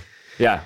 Und sie hatten auch noch ein weiteres Stretch Goal für eine Interlude, also eine, eine Zwischenepisode, wo ich rückblickend betrachtet und da habe ich auch nachher erst äh, mir diese Stretch Goals angeschaut, gar nicht mehr so richtig weiß, was das eigentlich im Spiel gewesen sein soll. Aber also wo da wo da, also die Zwischenspiele, ich meine, es gibt immer mal wieder, das ganze, das ganze Spiel hat mehrere Kapitel, insgesamt fünf Kapitel, wobei das, das letzte extrem kurz ist. Und zwischen den einzelnen Kapiteln gibt es so seltsame Abschnitte, die dann später ein bisschen aufgelöst werden, indem man dann mit Tenhäuser in so einer, in so einer finsteren, oder ja, in so einer finsteren Welt, in so einer finsteren Zwischenwelt, ich überlege gerade, wie ich es formuliere, ohne zu spoilern, eben unterwegs ist. Und dann sagt er drei Takte und dann läuft man nach links und dann hört die, die, diese Szene auch wieder auf. Vielleicht meinen sie das damit, wobei ich dann sagen würde, wenn ich da als Bäcker, das, wenn das das Stretch Goal gewesen wäre. Huhuhuhu. Ja. Ich wüsste nämlich auch nicht, wo im, in der logischen Spielabfolge dann noch irgendwie ein optionales Kapitel möglich gewesen sein sollte. Ich, vielleicht meinten sie das, aber mein Gott, es gab, glaube ich, auch öfters mal diesen, diese Einblendung, Interlude oder so. Egal. Also ich habe, ich kann sie, kann sie jetzt nicht, ich kann mich nicht dran erinnern, die gehabt zu haben. Aber da nochmal generell, also was, was, was diese ganze, was diese ganze Umsetzung und äh, die Figuren und vor allen Dingen auch die Geschichte angeht, also die Geschichte, die sich dann eben natürlich, wir haben es ja mit dem Quantenphysiker zu tun, also irgendwas mit Quantenphysik und dann kann man sich schon denken, hat es was mit Zeitreise zu tun? Fragezeichen. Hat es was mit Dimensionsreisen zu tun? Unterschiedliche Welten, Multiversum und so weiter? Fragezeichen. Das wollen wir an der Stelle alles nicht spoilern, weil meine Damen und Herren, Sie sollten es sowieso nicht spielen. Aber das alles ist auch völlig mit der heißen Nadel gestreckt. Also die Auflösung ist sowas von 0815 mit Deus Ex Machina hoch 29.000. Es ist außer der interessanten Prämisse, also aus dieser, aus dieser Akte X äh, äh, Twin Peaks und so weiter, an allem, woran sie sich äh, orientieren wollten. Es fällt so ständig auf die Schnauze, weil weder der Plot nimmt nie Fahrt auf, keiner dieser Twists, der kommt, ist in irgendeiner Form interessant. Es gewinnt dieser ganzen Thematik nicht ansatzweise irgendetwas Neues ab. Es tut das Ganze nur auf eine inkompetente und teilweise wirklich sau, sau dumme Art und Weise. Und es unterstützt noch nicht mal, und das finde ich erzählerisch, die, die absolut große Tragödie. Du hast so ein schönes Setdesign. Du hast so ein schönes Artdesign, das versucht, das Deutschland der 60er Jahre einzufangen. Und die Erzählung tut nichts, nichts, nichts, aber auch gar nichts damit. Die Figuren reden noch nicht mal wie in den 60er Jahren, sondern die reden wie Figuren aus dem Jahr 2019, die aus irgendeinem Grund in den 60er Jahren unterwegs sind. Die benutzen Wörter und Begriffe, die es damals noch nicht mal gab. Da reden die ganze Zeit Leute darüber, dass irgendetwas cool sei und so weiter und so fort. Modernere wissenschaftliche Erkenntnisse werden so getan, als wären die in den 60er Jahren. Da ist nirgendwo sorgt die Erzählung dafür, dass irgendein 60er Jahre Charme, auch die Zeitung, die du erwähnt hast. In den 60er Jahren wurden Zeitungsartikel so nicht geschrieben. Man hätte sich die Mühe machen können, wenigstens mal einen Zeitungsartikel aus den 60ern zu studieren und den ein bisschen zu imitieren. Da haben auch Leute nicht so gesprochen. Man kann sich Filme und Serien aus den 60ern angucken, um so ein bisschen einen Hinweis zu bekommen, weil sie wollen sich ja auch sowas wie Stranger Things orientieren. Und Stranger Things, also die Netflix-Serie, die gibt sich tatsächlich Mühe, die 80er bzw. 90er Jahre so ein bisschen einzufangen oder wirklich einzufangen, sondern Gone Home hat sich Mühe gegeben. Trüberbruck gibt sich außer im Setdesign nicht mal Mühe, das zu machen. Und die Tatsache, dass dieses Ding, dieses, dieses, dieses äh, in, wo nicht irgendwie Mühe und so weiter reingeflossen ist, auch noch für vier DCPs nominiert ist, ist eigentlich ein Skandal. Boah, ja. da könnte ich mich drüber aufregen, weil es ist so eine schöne Idee, ja? ja? Und das ist wieder der typische Fall von, das wäre nie im Leben für einen Preis nominiert, wenn es nicht gerade in Deutschland spielt. Oh, ja, für einen deutschen Computerspielpreis. Und wenn man nicht hoffen würde, dass Jan Böhmermann einen Auftritt während der Preisverleihung macht. Der einzige Grund. Spielerisch und erzählerisch kann mir niemand erzählen, dass das auch nur das beste deutsche Adventure war. Geschweige denn das beste deutsche Spiel. Es ist das schlechteste Spiel, was ich im Podcast je besprochen habe. da könnte ich mich aufregen drüber, weil es so unfair gegenüber wesentlich besseren Spielen, die sich mehr mehr Mühe geben ist. Weißt du, das ist nicht ein, ähm, mein Gott, dann ist halt drüber Brok, man tut dem Spiel auch keinen Gefallen, indem man das so überhöht, weil man guckt eben drauf und denkt sich, das ist es halt einfach nicht. Und dann, dann tut man auch so ein bisschen vielleicht den Autoren, deren erstes Spiel das möglicherweise gewesen sein könnte, so wirkt es zumindest, den tut man dann vielleicht auch ein bisschen, bisschen Unrecht, dass man das Ganze so ein bisschen hochhypt und so ein bisschen erhöht. Aber es ist halt einfach unfair gegenüber anderen Spielen. Ich habe zum Beispiel nur aus Interesse mal, äh, ich werde das nicht besprechen, weil ich ja mit dem Falco Löffler, der hat die Story zu dem neuen Larry geschrieben, habe ein bisschen in das neue Larry reingespielt. Deswegen, weil ich da ein bisschen befangen bin, weil ich den Falco gut kenne. Ich mache ja mit dem den Buchpodcast. Aber zum Interesse mal ein bisschen gestern Abend da noch reingespielt. Mhm. Und das ist wesentlich besser auf jeder, auf jeder Ebene schon der Einstieg. Ja, man ja. muss natürlich jetzt Larry nicht mögen, um Gottes Willen. Und ich hätte das neue Larry auch um Gottes Willen nicht als bestes deutsches Spiel nominiert. Aber besser als Trüberbrook Gut, das sagt auch nicht sonderlich viel, aber weißt du, diese Erhö Überhöhung dieses Spiels, ich wollte mich eigentlich dieses Jahr nicht mehr über den deutschen Computerspielpreis auslassen, weil der es echt nicht verdient hat. Ähm, äh, ich habe das jetzt zwei Jahre gemacht, ich dachte jetzt echt, dieses Jahr ignoriere den einfach. Ja, aber dann spiele ich dieses Drüberbruck und ich denke, das ist, äh, das, das versinnbildlich alles, was mit diesem Preis schief läuft. Die armen Leute von Drüberbruck, ja, die jetzt so einen Verriss abkriegen, ähm, und vielleicht wenn das nicht ganz so erhöht gewesen wäre, aber das ist, das ist einfach lachhaft. Also, das ist noch die gute Erklärung. Die gute, positive Interpretation ist, die hoffen einfach nur, dass Böhmermann vorbeikommt. Die, die, die Alternative, die fanden das wirklich eins der besten deutschen Spiele, ist viel beängstigender. Oder die, die interessiert halt nur sowas wie mediale Aufmerksamkeit. Oh, der Kickstarter-Erfolg. Eins der, eins der, der erfolgreichsten Kickstarter auch von 2017 oder 18 wenn ich mich recht erinnere. Also von der Summe her für ein Games-Projekt ein Achtungserfolg.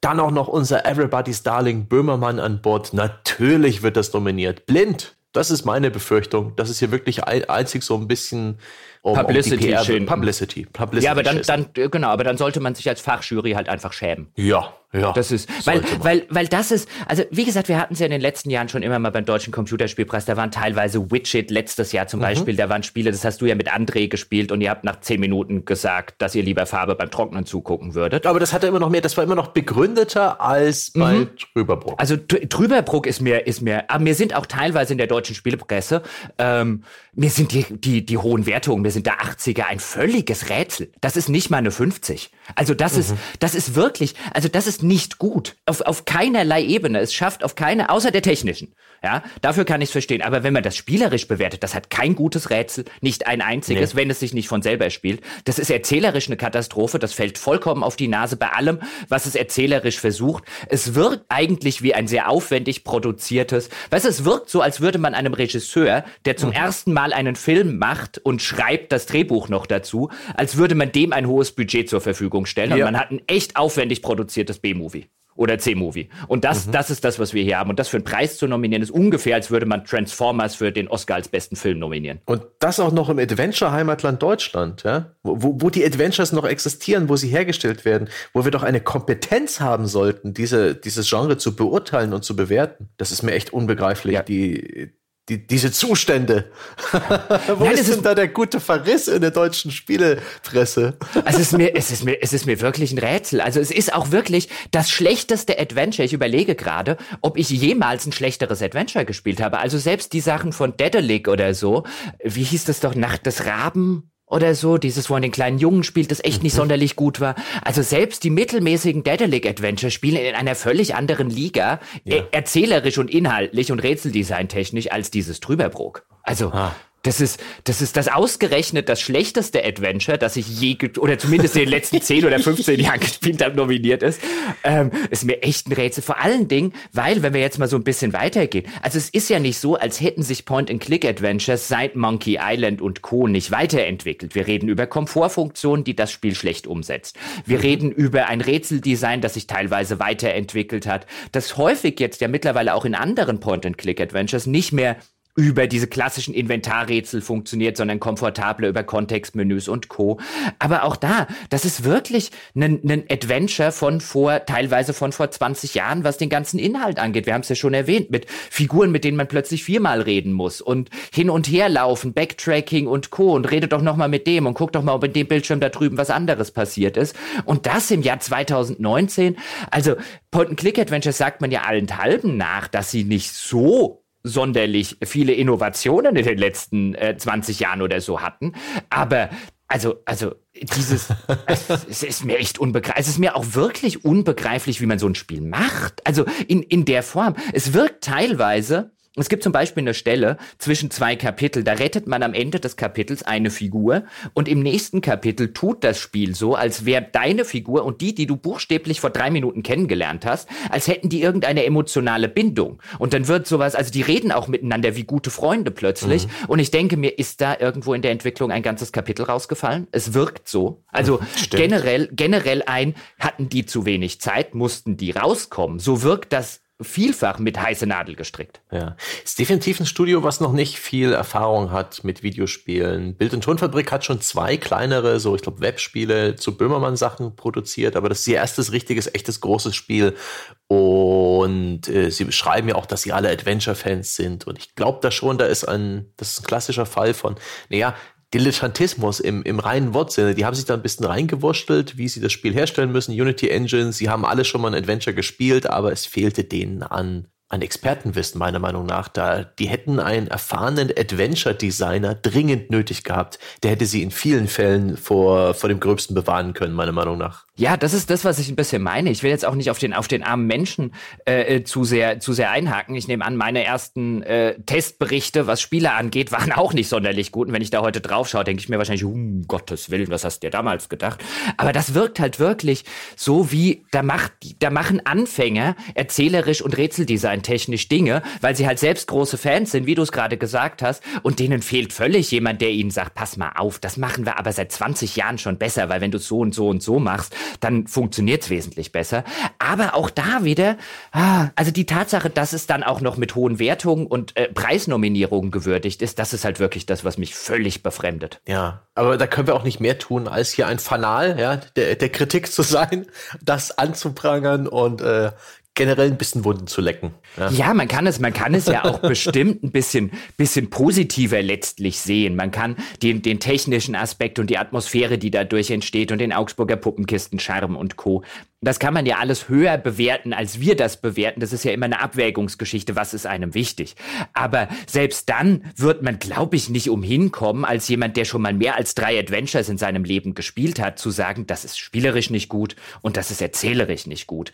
Und wenn ich, wenn ich keine guten Rätsel und keine gute Erzählung, keine guten Figuren und auch keine guten Dialoge in einem Adventure, in einem Point-and-Click-Adventure habe, dann würde ich von mir aus sagen, das kann keine gute Bewertung bekommen, egal wie charmant und wie gut die Technik umgesetzt ist, denn ein Point-and-Click-Adventure, so sehr wie kein anderes Genre beinahe, lebt es von entweder guten Rätseln oder entweder einer guten Geschichte, Schrägstrich, mhm. Charaktere, oder? Ja, absolut. Ach Gott. Würdest du denen noch ein weiteres Adventure abnehmen oder würdest du das billigen oder bist du der Meinung, Bild- und Tonfabrik sollten vielleicht ein bisschen näher an ihrem Chef, Schrägstrich, also Jan Böhmermann arbeiten, so Schlag den Rab mäßig, da gab es ja auch Spiele dazu, seine Brand ein bisschen stärken oder findest du jetzt diesen Alleingang des Studios, wo sie auch der Meinung waren, also in Interviews hat der, äh, der, der, der Creative Director auch gemeint, sie haben das ohne Böhmermanns äh, Einfluss das Projekt gestartet. Er hat dann irgendwann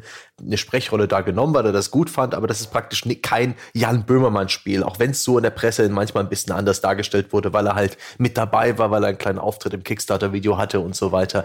Ähm, aber es, es war wohl ein eigenes Projekt dieses, dieses Studios und jetzt haben die halt ein erstes Spiel gemacht. Sie haben ein bisschen Erfahrung mit der Unity Engine gesammelt was würdest du denen, was würdest du denen raten als nächster Schritt? Denn an sich ist es ja schon cool, also um so ein bisschen damit zu schwingen, was du gerade angedeutet hast, dass wir jetzt hier ein, ein, deutsches Studio haben, das es international zumindest zu Aufmerksamkeit gebracht hat. Und das ist ja schon mal ein Erfolg für die deutsche Spieleindustrie.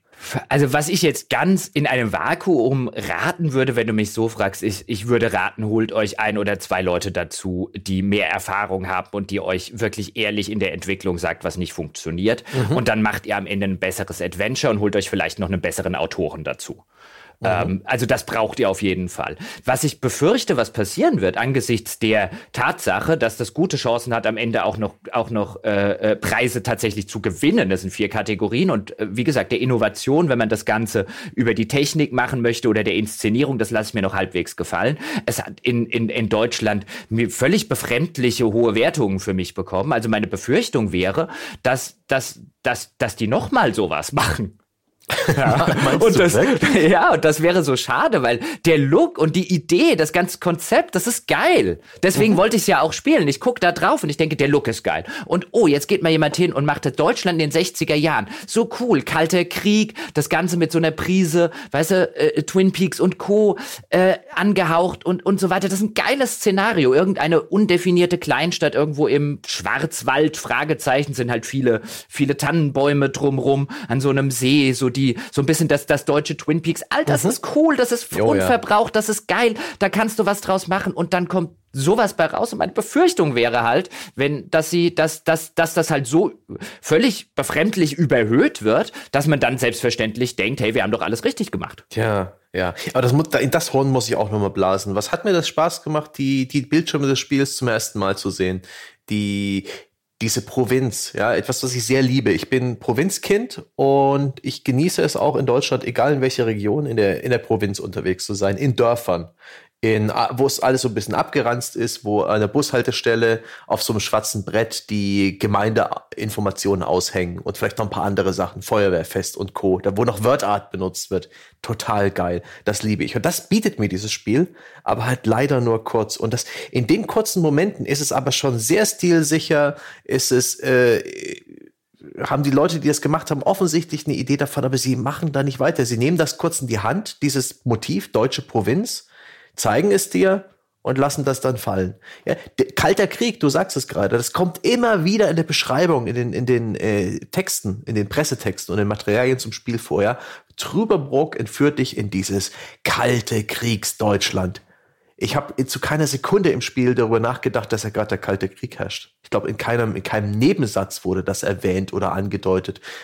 Möglich, dass es bei, der, bei dem Verhör in dem Sanatorium ein bisschen sowas dazu gab, aber all solche Sachen. Aber sie hatten auch nicht wirklich Möglichkeiten, das reinzubringen, weil es zu wenig Personal gab und ach, zu wenig Systeme, um vielleicht auch ein bisschen Narration ins Spiel zu bringen. Ja, eine, eine, mhm. ja? ja im, an den ganz, ganz seltenen Stellen, wo sie es machen, dann saß ich so davor und dann dachte ich, ach, hier, weißt du, wenn ihr es denn mal macht, dann könntet ihr so ein bisschen in die Stranger Things Ecke reingehen. Es gibt zum Beispiel in der, in dem, in dem örtlichen Gasthof sitzt ein kleines Mädchen, das den ganzen Tag vor der Glotze ja. sitzt und das so ein bisschen, auch das funktioniert übrigens im Kontext nicht, weil 1967 hätte die in der Glotze den ganzen Tag nicht nicht viel Dinge für Kinder gucken können.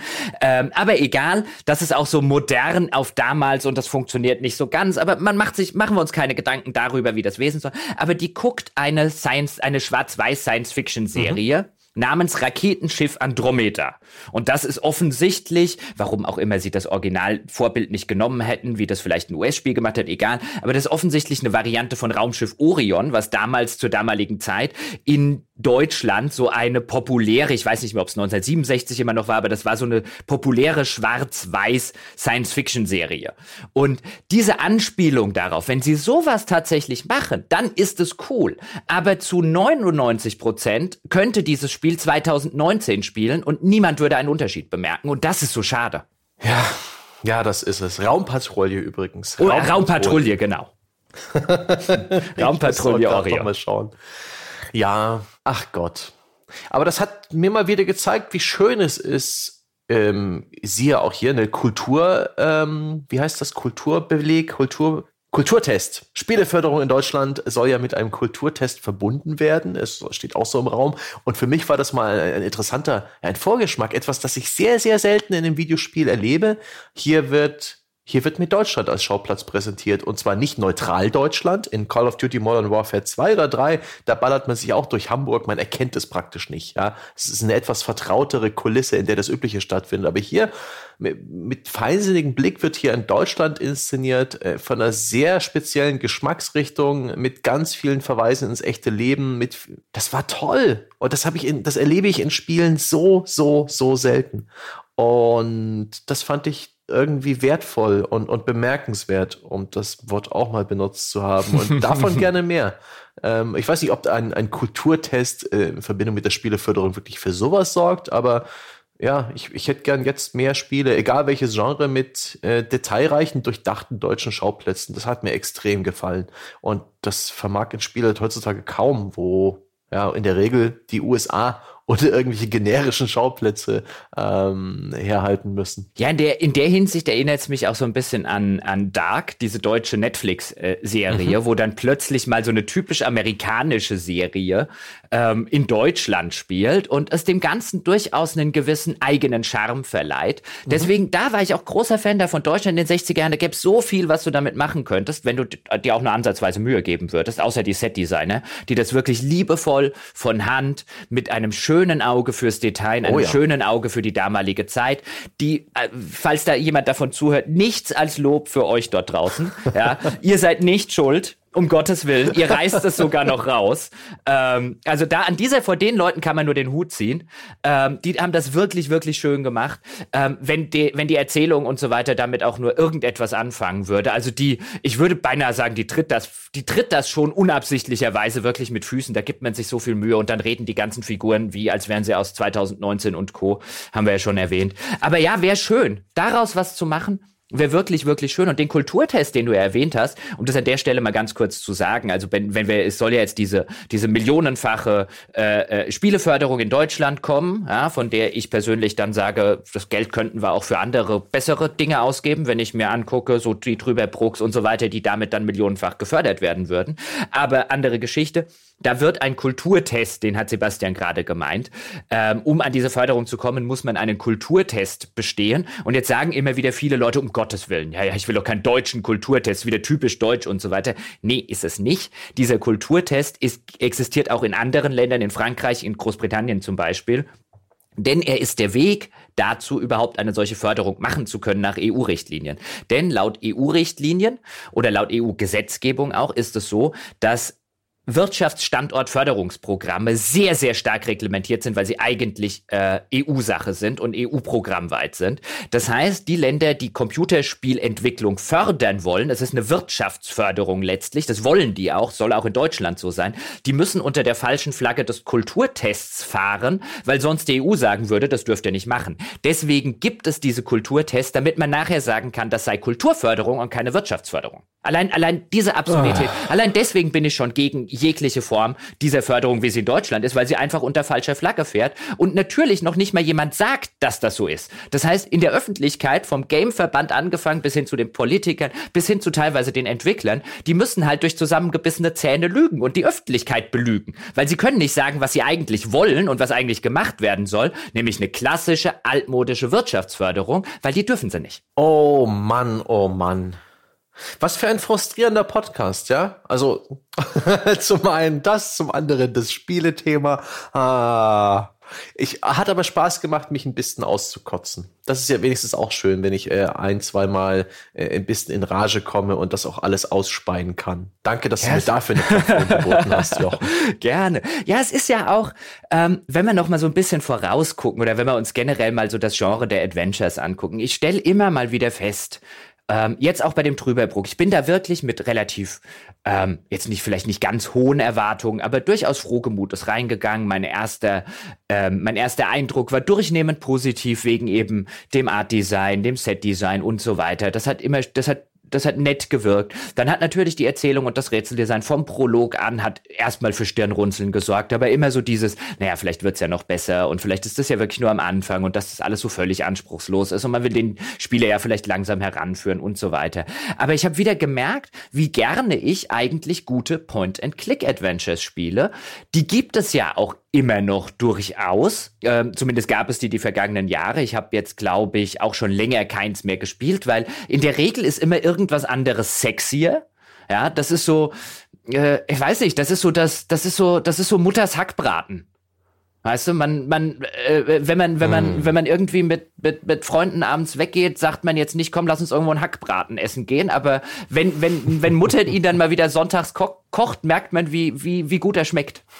Der, der hier war halt viel zu lange oder zu kurz im Ofen. Ach, mir hat's schon Lust gemacht, wieder ein bisschen mehr auf das Adventure-Genre zu achten. Und vor allem gibt's da Spiele, auch eher aktuelle Spiele, die ich da interessant finde. Ich habe mich nämlich jetzt gerade während des Gesprächs noch dran erinnert, äh, dass Geheimakte gar nicht mein letztes Adventure war, sondern ich habe die, die erste Episode des wohl immer noch unvollendeten Kentucky Road Zero gespielt. Sehr gern gespielt. Und das hat mich auch ein bisschen dazu sensibilisiert, wie wie flexibel das Genre Adventure ist, weil es eine unglaublich atmosphärische Stimmung schafft, weil es sehr subtil ist, weil es auch in der Inszenierung einige sehr innovative Dinge tut. Da sind in der, in der ersten Episode sagenhafte Kamerazooms dabei und das in einer 2D-Spielwelt. Also das ist artistisch ganz großartig gewesen und es hat so ein bisschen wie, wie es auch die in Anführungszeichen Walking-Simulatoren in den letzten Jahren gemacht haben, so ein bisschen mein Auge dafür geschärft, dass dass ich da nicht in den Genre-Konventionen, die ich halt bis jetzt mit mir rumtrage, denken sollte. Und ich freue mich bereits sehr auf das Adventure namens After Party. So heißt es doch, ja, von einem Pärchen, die sich plötzlich in der Hölle wiederfinden und ähm, dort diverse, ja, Alkohol konsumieren, Trinkspiele mitmachen und versuchen, äh, dem Teufel ihre Seele wieder zurückzuholen. Und das wirkt alles sehr schön inszeniert. Das ist sehr dialoglastig, aber von guten Sprechern von den jetzigen Trailern zu sehen, äh, äh, eingesprochen von einem Team, das wirklich weiß, was es will, mit einer geilen, kreativen Vision. Leider jetzt Epic Store exklusiv. Seit der GDC wissen wir das, aber mein Gott, das betrifft uns ja nicht so allzu sehr. Darauf freue ich mich auch. Gibt es bei dir noch irgendwelche Ad Adventures, auf die du dich konkret freust? Oder wie, wie ist denn so dein Blick in die Zukunft des Genres? Meine Befürchtung wäre, dass, dass die Nische halt einfach immer kleiner wird und dass die Nische irgendwann zu klein wird, um noch äh, sehr viele Entwickler, die nicht, die nicht ganz ganz günstig fahren und ganz tief im Indie-Bereich drin stecken, in hm. irgendeiner Form zu ernähren. Man sieht es auch bei Dedelic, die relativ verzweifelt versuchen, mittlerweile aus der Point-and-Click-Adventure-Nische rauszukommen, weil dort offensichtlich nach allem, was man gehört hat, die Verkäufe halt stetig abnehmen, der Deponia-Teile zum Beispiel und so weiter. Die haben jetzt mit State of Mind versuchen sie dann eher so ein bisschen in die, in die Telltale-Richtung zu schielen, in die David Cage-Richtung, mehr in Richtung interaktiver Film gehen. Ähm, relativ breit sich aufzustellen, abseits des klassischen Point-and-Click-Adventures. Auch zuletzt das Silence oder so hat es versucht, was in die Richtung zu machen. Ich glaube, das klassische Point-and-Click-Adventure, an dem mehr als eine Handvoll Menschen tatsächlich arbeiten, das tatsächlich dann auch visuell, audiotechnisch hochwertig produziert ist, ich glaube, dafür wird die Nische tatsächlich, leider Gottes übrigens, immer, immer kleiner. Man sieht es auch an so einem an so einem Thimbleweed Park zum Beispiel. Das ist ähm, der Look zum Beispiel von dem Ganzen, das sieht ja wirklich aus. Das hat ja auch den alten typischen LucasArts-Parser, also mit den, mhm. mit den Verben, die man anklickt und dann auf Dinge im Bildschirm klickt. Das hat natürlich einen schönen, wunderbaren Retro-Charme. Ähm, aber der Retro-Charme ist natürlich auch insofern Mittel zum Zweck, dass man halt einen Haufen Entwicklungskosten spart, wenn man das so macht. Und das, das, grafisch sieht das aus wie ein Maniac Mansion von damals. Das hat natürlich gewisse Vorteile. Deswegen kokettieren gerade Adventures, die überschaubare Verkaufszahlen haben, natürlich auch gerne mit dem Retro-Charme Kram von damals. Ja, wir machen alles wie früher. Das ist unser Spin, weil es ist halt auch nicht sonderlich teuer. Und ich glaube tatsächlich, so diese hochwertig, diese aufwendig produzierten, vertonten Adventures und Co., für die existiert ein immer, immer kleinerer Markt.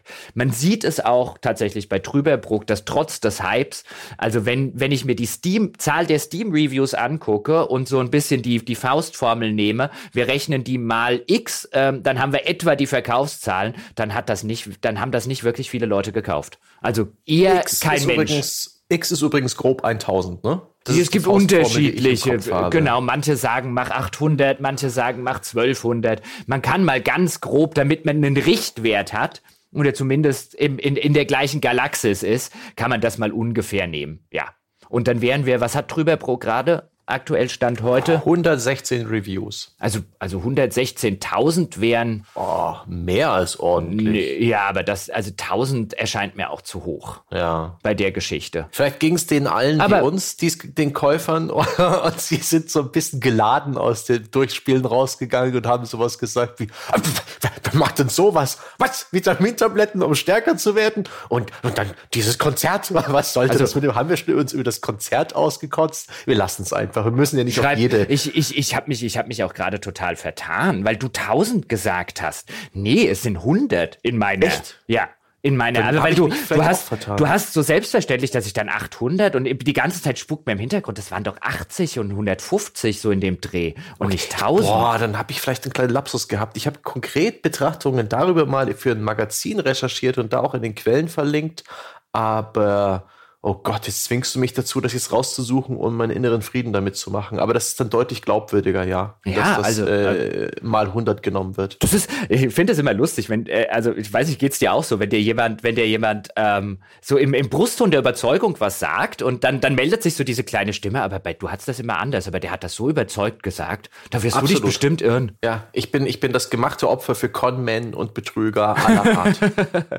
Nein, das, also mir war es wesentlich weniger. Das würde dann hier eher so um die 1500 oder so Verkäufe jetzt auf Steam sprechen. Das kommt mir auch niedrig vor, wobei wundern wird's mich nicht. Weil, wie gesagt, also Adventures als ganzes Genre, und das ist ein bisschen schade, weil die, die Guten der modernen Adventures, ich sage ja zum Beispiel immer wieder sehr gerne, dass eins meiner Lieblingsspiele oder Lieblingserzählungen, ein Spiel, bei dem ich herzhaft gelacht habe, das trotzdem eine, eine wunderbare Geschichte erzählt hat und auch wirklich noch was zu sagen hatte, dass Harveys Neue Augen ist, also der, der inoffizielle Nachfolger sozusagen von Edna bricht aus absolut fantastisch. Das zeigt so wunderbar, was ein modernes Grafik-Adventure tun kann und was es leisten kann, obwohl es sich natürlich in einem Konstrukt bewegt. Bei diesen Point-and-Click-Adventures, ich meine, die gibt es letztlich und die wurden vielfach gemacht. Auch heute, also deutsche Entwickler, weil du vorher gesagt hast, ja so ein, so ein typisch deutsches Genre. Ja, man hat Point-and-Click-Adventures gemacht. Auch Deck 13 zum Beispiel haben gerne gesagt, wir haben mit Point-and-Click-Adventures angefangen, also die Macher von The Search jetzt,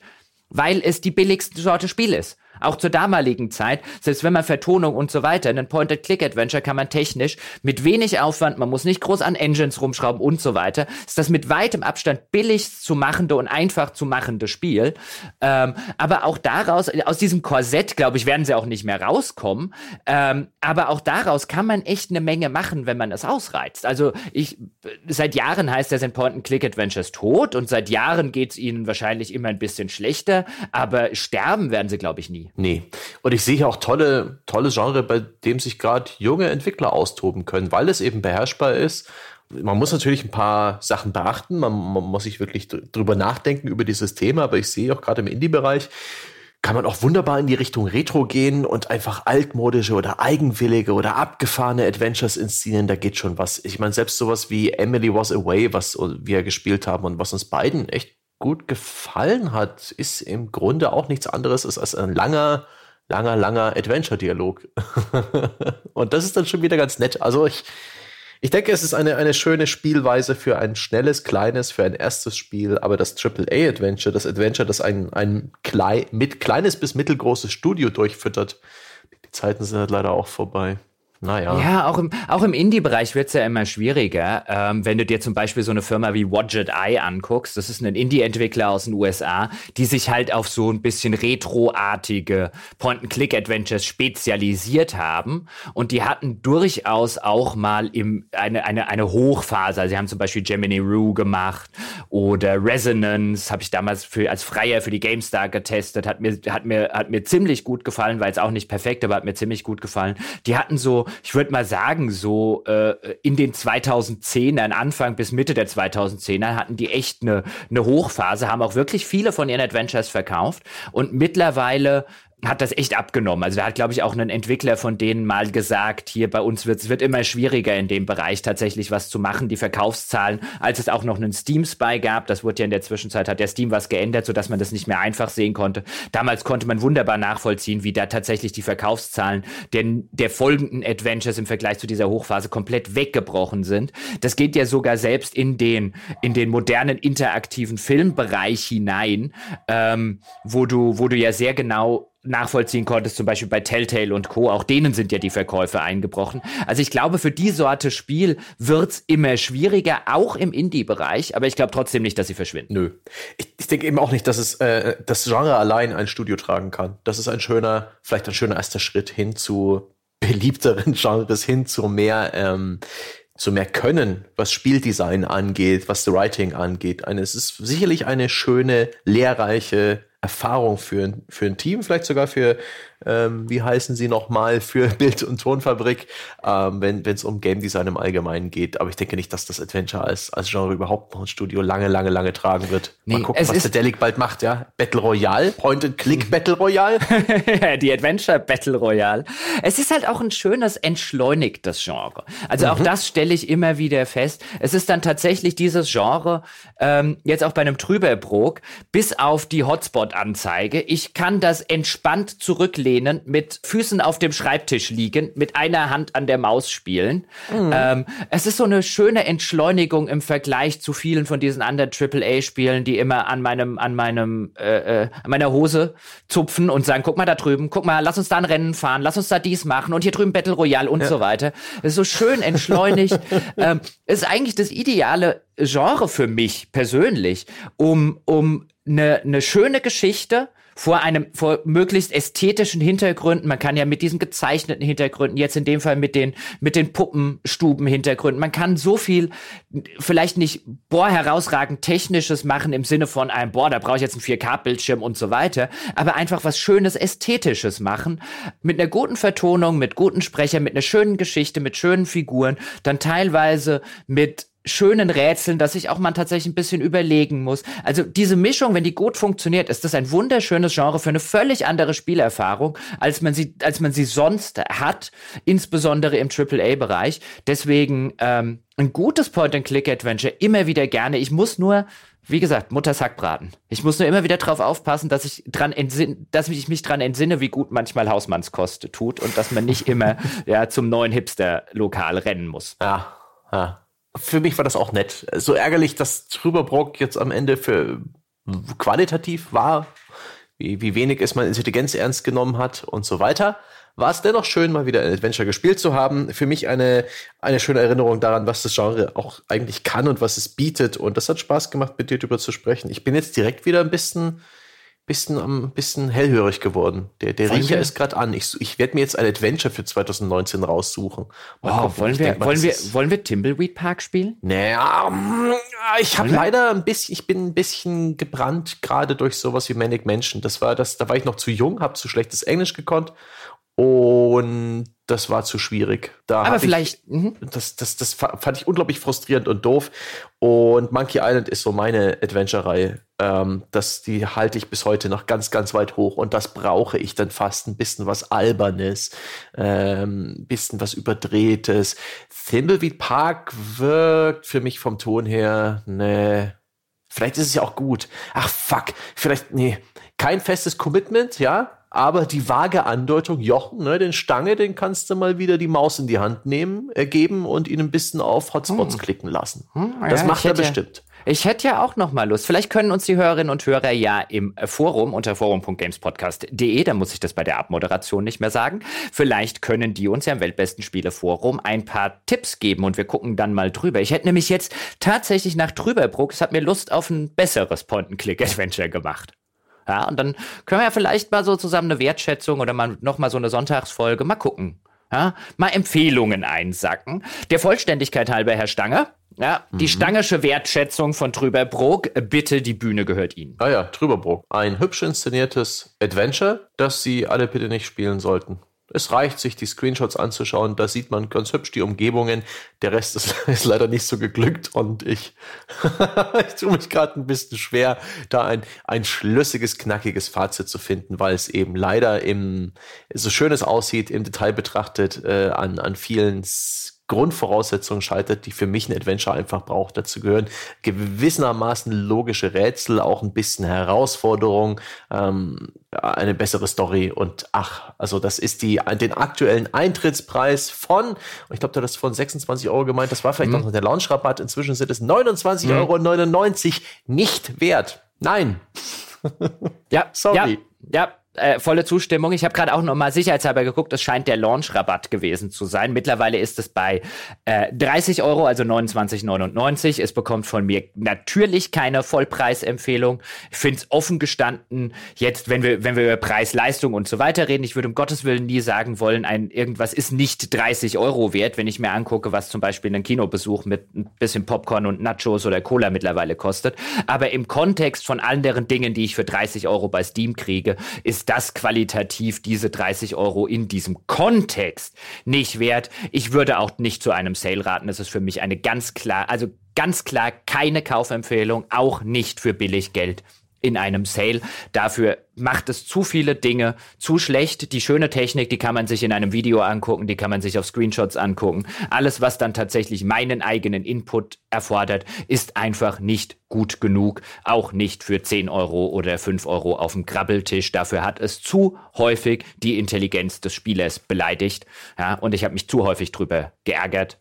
Das ist die Wertschätzung von Trüberbrook. Ja, tut mir leid für Drüberbruck. Ich hätte echt, ich hätte nie damit gerechnet, dass ich rausgehe mit einem. Das empfehle ich noch nicht einmal zum Sale. ja. Nie im Leben. ja, schön, dass du noch reingespielt die, hast. Meine, meine erste Befürchtung, dass das passieren konnte übrigens, die habe ich mir hier extra im Hintergrund noch als Screenshot, ich habe einen Screenshot davon gemacht, damit ich es auch zitieren kann. Ähm, meine erste Befürchtung, also als es mich zum ersten Mal beschlichen hat, dass ich möglicherweise mit dem Kauf des Spiels einen Fehler begangen haben könnte, ja, war noch an dieser besagten Tankstelle, denn da ist ja die Tür verschlossen, haben wir vorher erzählt. Mhm. Und wenn man dann den äh, in dem Kontextmenü auswählt, dass man äh, den, den Reden-Button, ja, dann äh, kann halt Gretchen irgendwas reinrufen, weil könnte ja sein, dass in der dunklen Tankstelle mhm. doch noch irgendjemand ist. Und ähm, dann kommt halt dieses Dialog-Auswahlmenü und das der, der erste ist Hallo, jemand da, was man rufen kann. Und dann die anderen, ja, Essen auf Rädern, Steuerfahndung und bitte lassen Sie mich rein, ich bin auch ganz sicher kein Vampir. Ja. Und angesichts, angesichts dieses Humors, ja, für den sich ein Büttenredner in Aachen schämen würde, äh, beschlich mich zum ersten Mal eben dieses Gefühl, ich könnte einen Fehler begangen haben. Ja, Gut. ich ich, wollte es noch loswerden. Ich habe es hier gerade gerade gefunden, dass ich extra den Screenshot aufgab. Aber da saß ich wirklich davor und dachte so, uh, uh, uh. Ja. Gut. Meine Damen und Herren, das war es mit äh, äh, Trüberbrook und mit dem Sonntags. Podcast und mit auf ein Bier für diese Woche. Ein Public Service Announcement hätte ich noch. André hat das, glaube ich, vor zwei Wochen im Sonntagspodcast auch schon mal erwähnt. Ich erwähne es nochmal. Wir befinden uns bei Steady ganz kurz vor der 15.000 Euro Marke. Das ist insofern relevant, dass wir bei Erreichen dieser Marke äh, über einen äh, Rabatt, über eine Rabattstaffelung, die wir mit Steady haben, weniger Gebühren zahlen würden. Das heißt, bestehende Bäcker bei Patreon zum Beispiel würden uns einen großen Gefallen Gefallen tun und würden dafür sorgen, dass ihr Geld eben direkt auch zu uns kommt und nicht über irgendwelche Zwischenstationen und dort hängen bleibt, wenn sie rüberwechseln würden zu Steady, sodass wir die 15.000 Euro vielleicht noch im Monat März erreichen, denn dann sparen wir durchaus äh, bares Geld, das eben dann tatsächlich, beziehungsweise was heißt sparen, wir bekommen einfach mehr davon, das dann wiederum direkt in Produktionen von Inhalten in diesen Podcast hineinfließen kann und eben nicht irgendwo auf der Stelle wie in so einem äh, Rohr, das Leck geschlagen hat, irgendwo ausläuft. Da an dieser Stelle nochmal der Hinweis, Sie würden uns einen großen Gefallen tun, wenn Sie einfach zu Steady rüberwechseln könnten. Ah, hat natürlich noch andere Gründe, wie zum Beispiel, dass es ein berechenbarer Eurokurs ist und so weiter. Aber jetzt gerade im März dachte ich, ich weise nochmal darauf hin, weil wir ganz kurz sozusagen vor dieser konkreten Ziellinie uns befinden.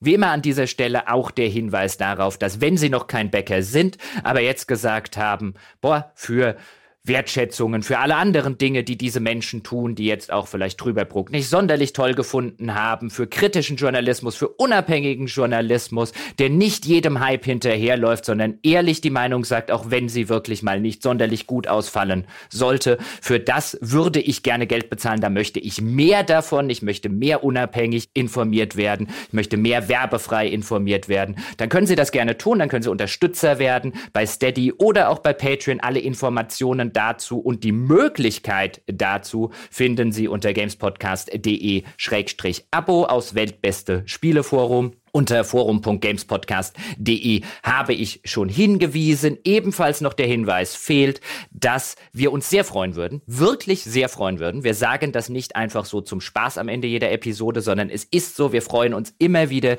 über Bewertungen bei iTunes und vielleicht auch ein paar warme Worte, ein paar lobende Worte, wenn Sie uns gut finden, wenn Sie uns mögen. Denn das hilft dem Podcast immer noch sichtbar zu bleiben, neue Hörer zu gewinnen. Nach wie vor sind die iTunes Charts und die iTunes Übersichtsseiten äh, mithin die beste Möglichkeit, den Podcast einem neuen Publikum, Menschen, die ihn noch nicht kennen, zugänglich und sichtbar zu machen. Da freuen wir uns und wie immer freuen wir uns auch, wenn Sie uns nächste Woche bei Auf ein Bier oder in der Zwischenzeit bei unseren Unterstützerinhalten zuhören würden und sagen bis dahin.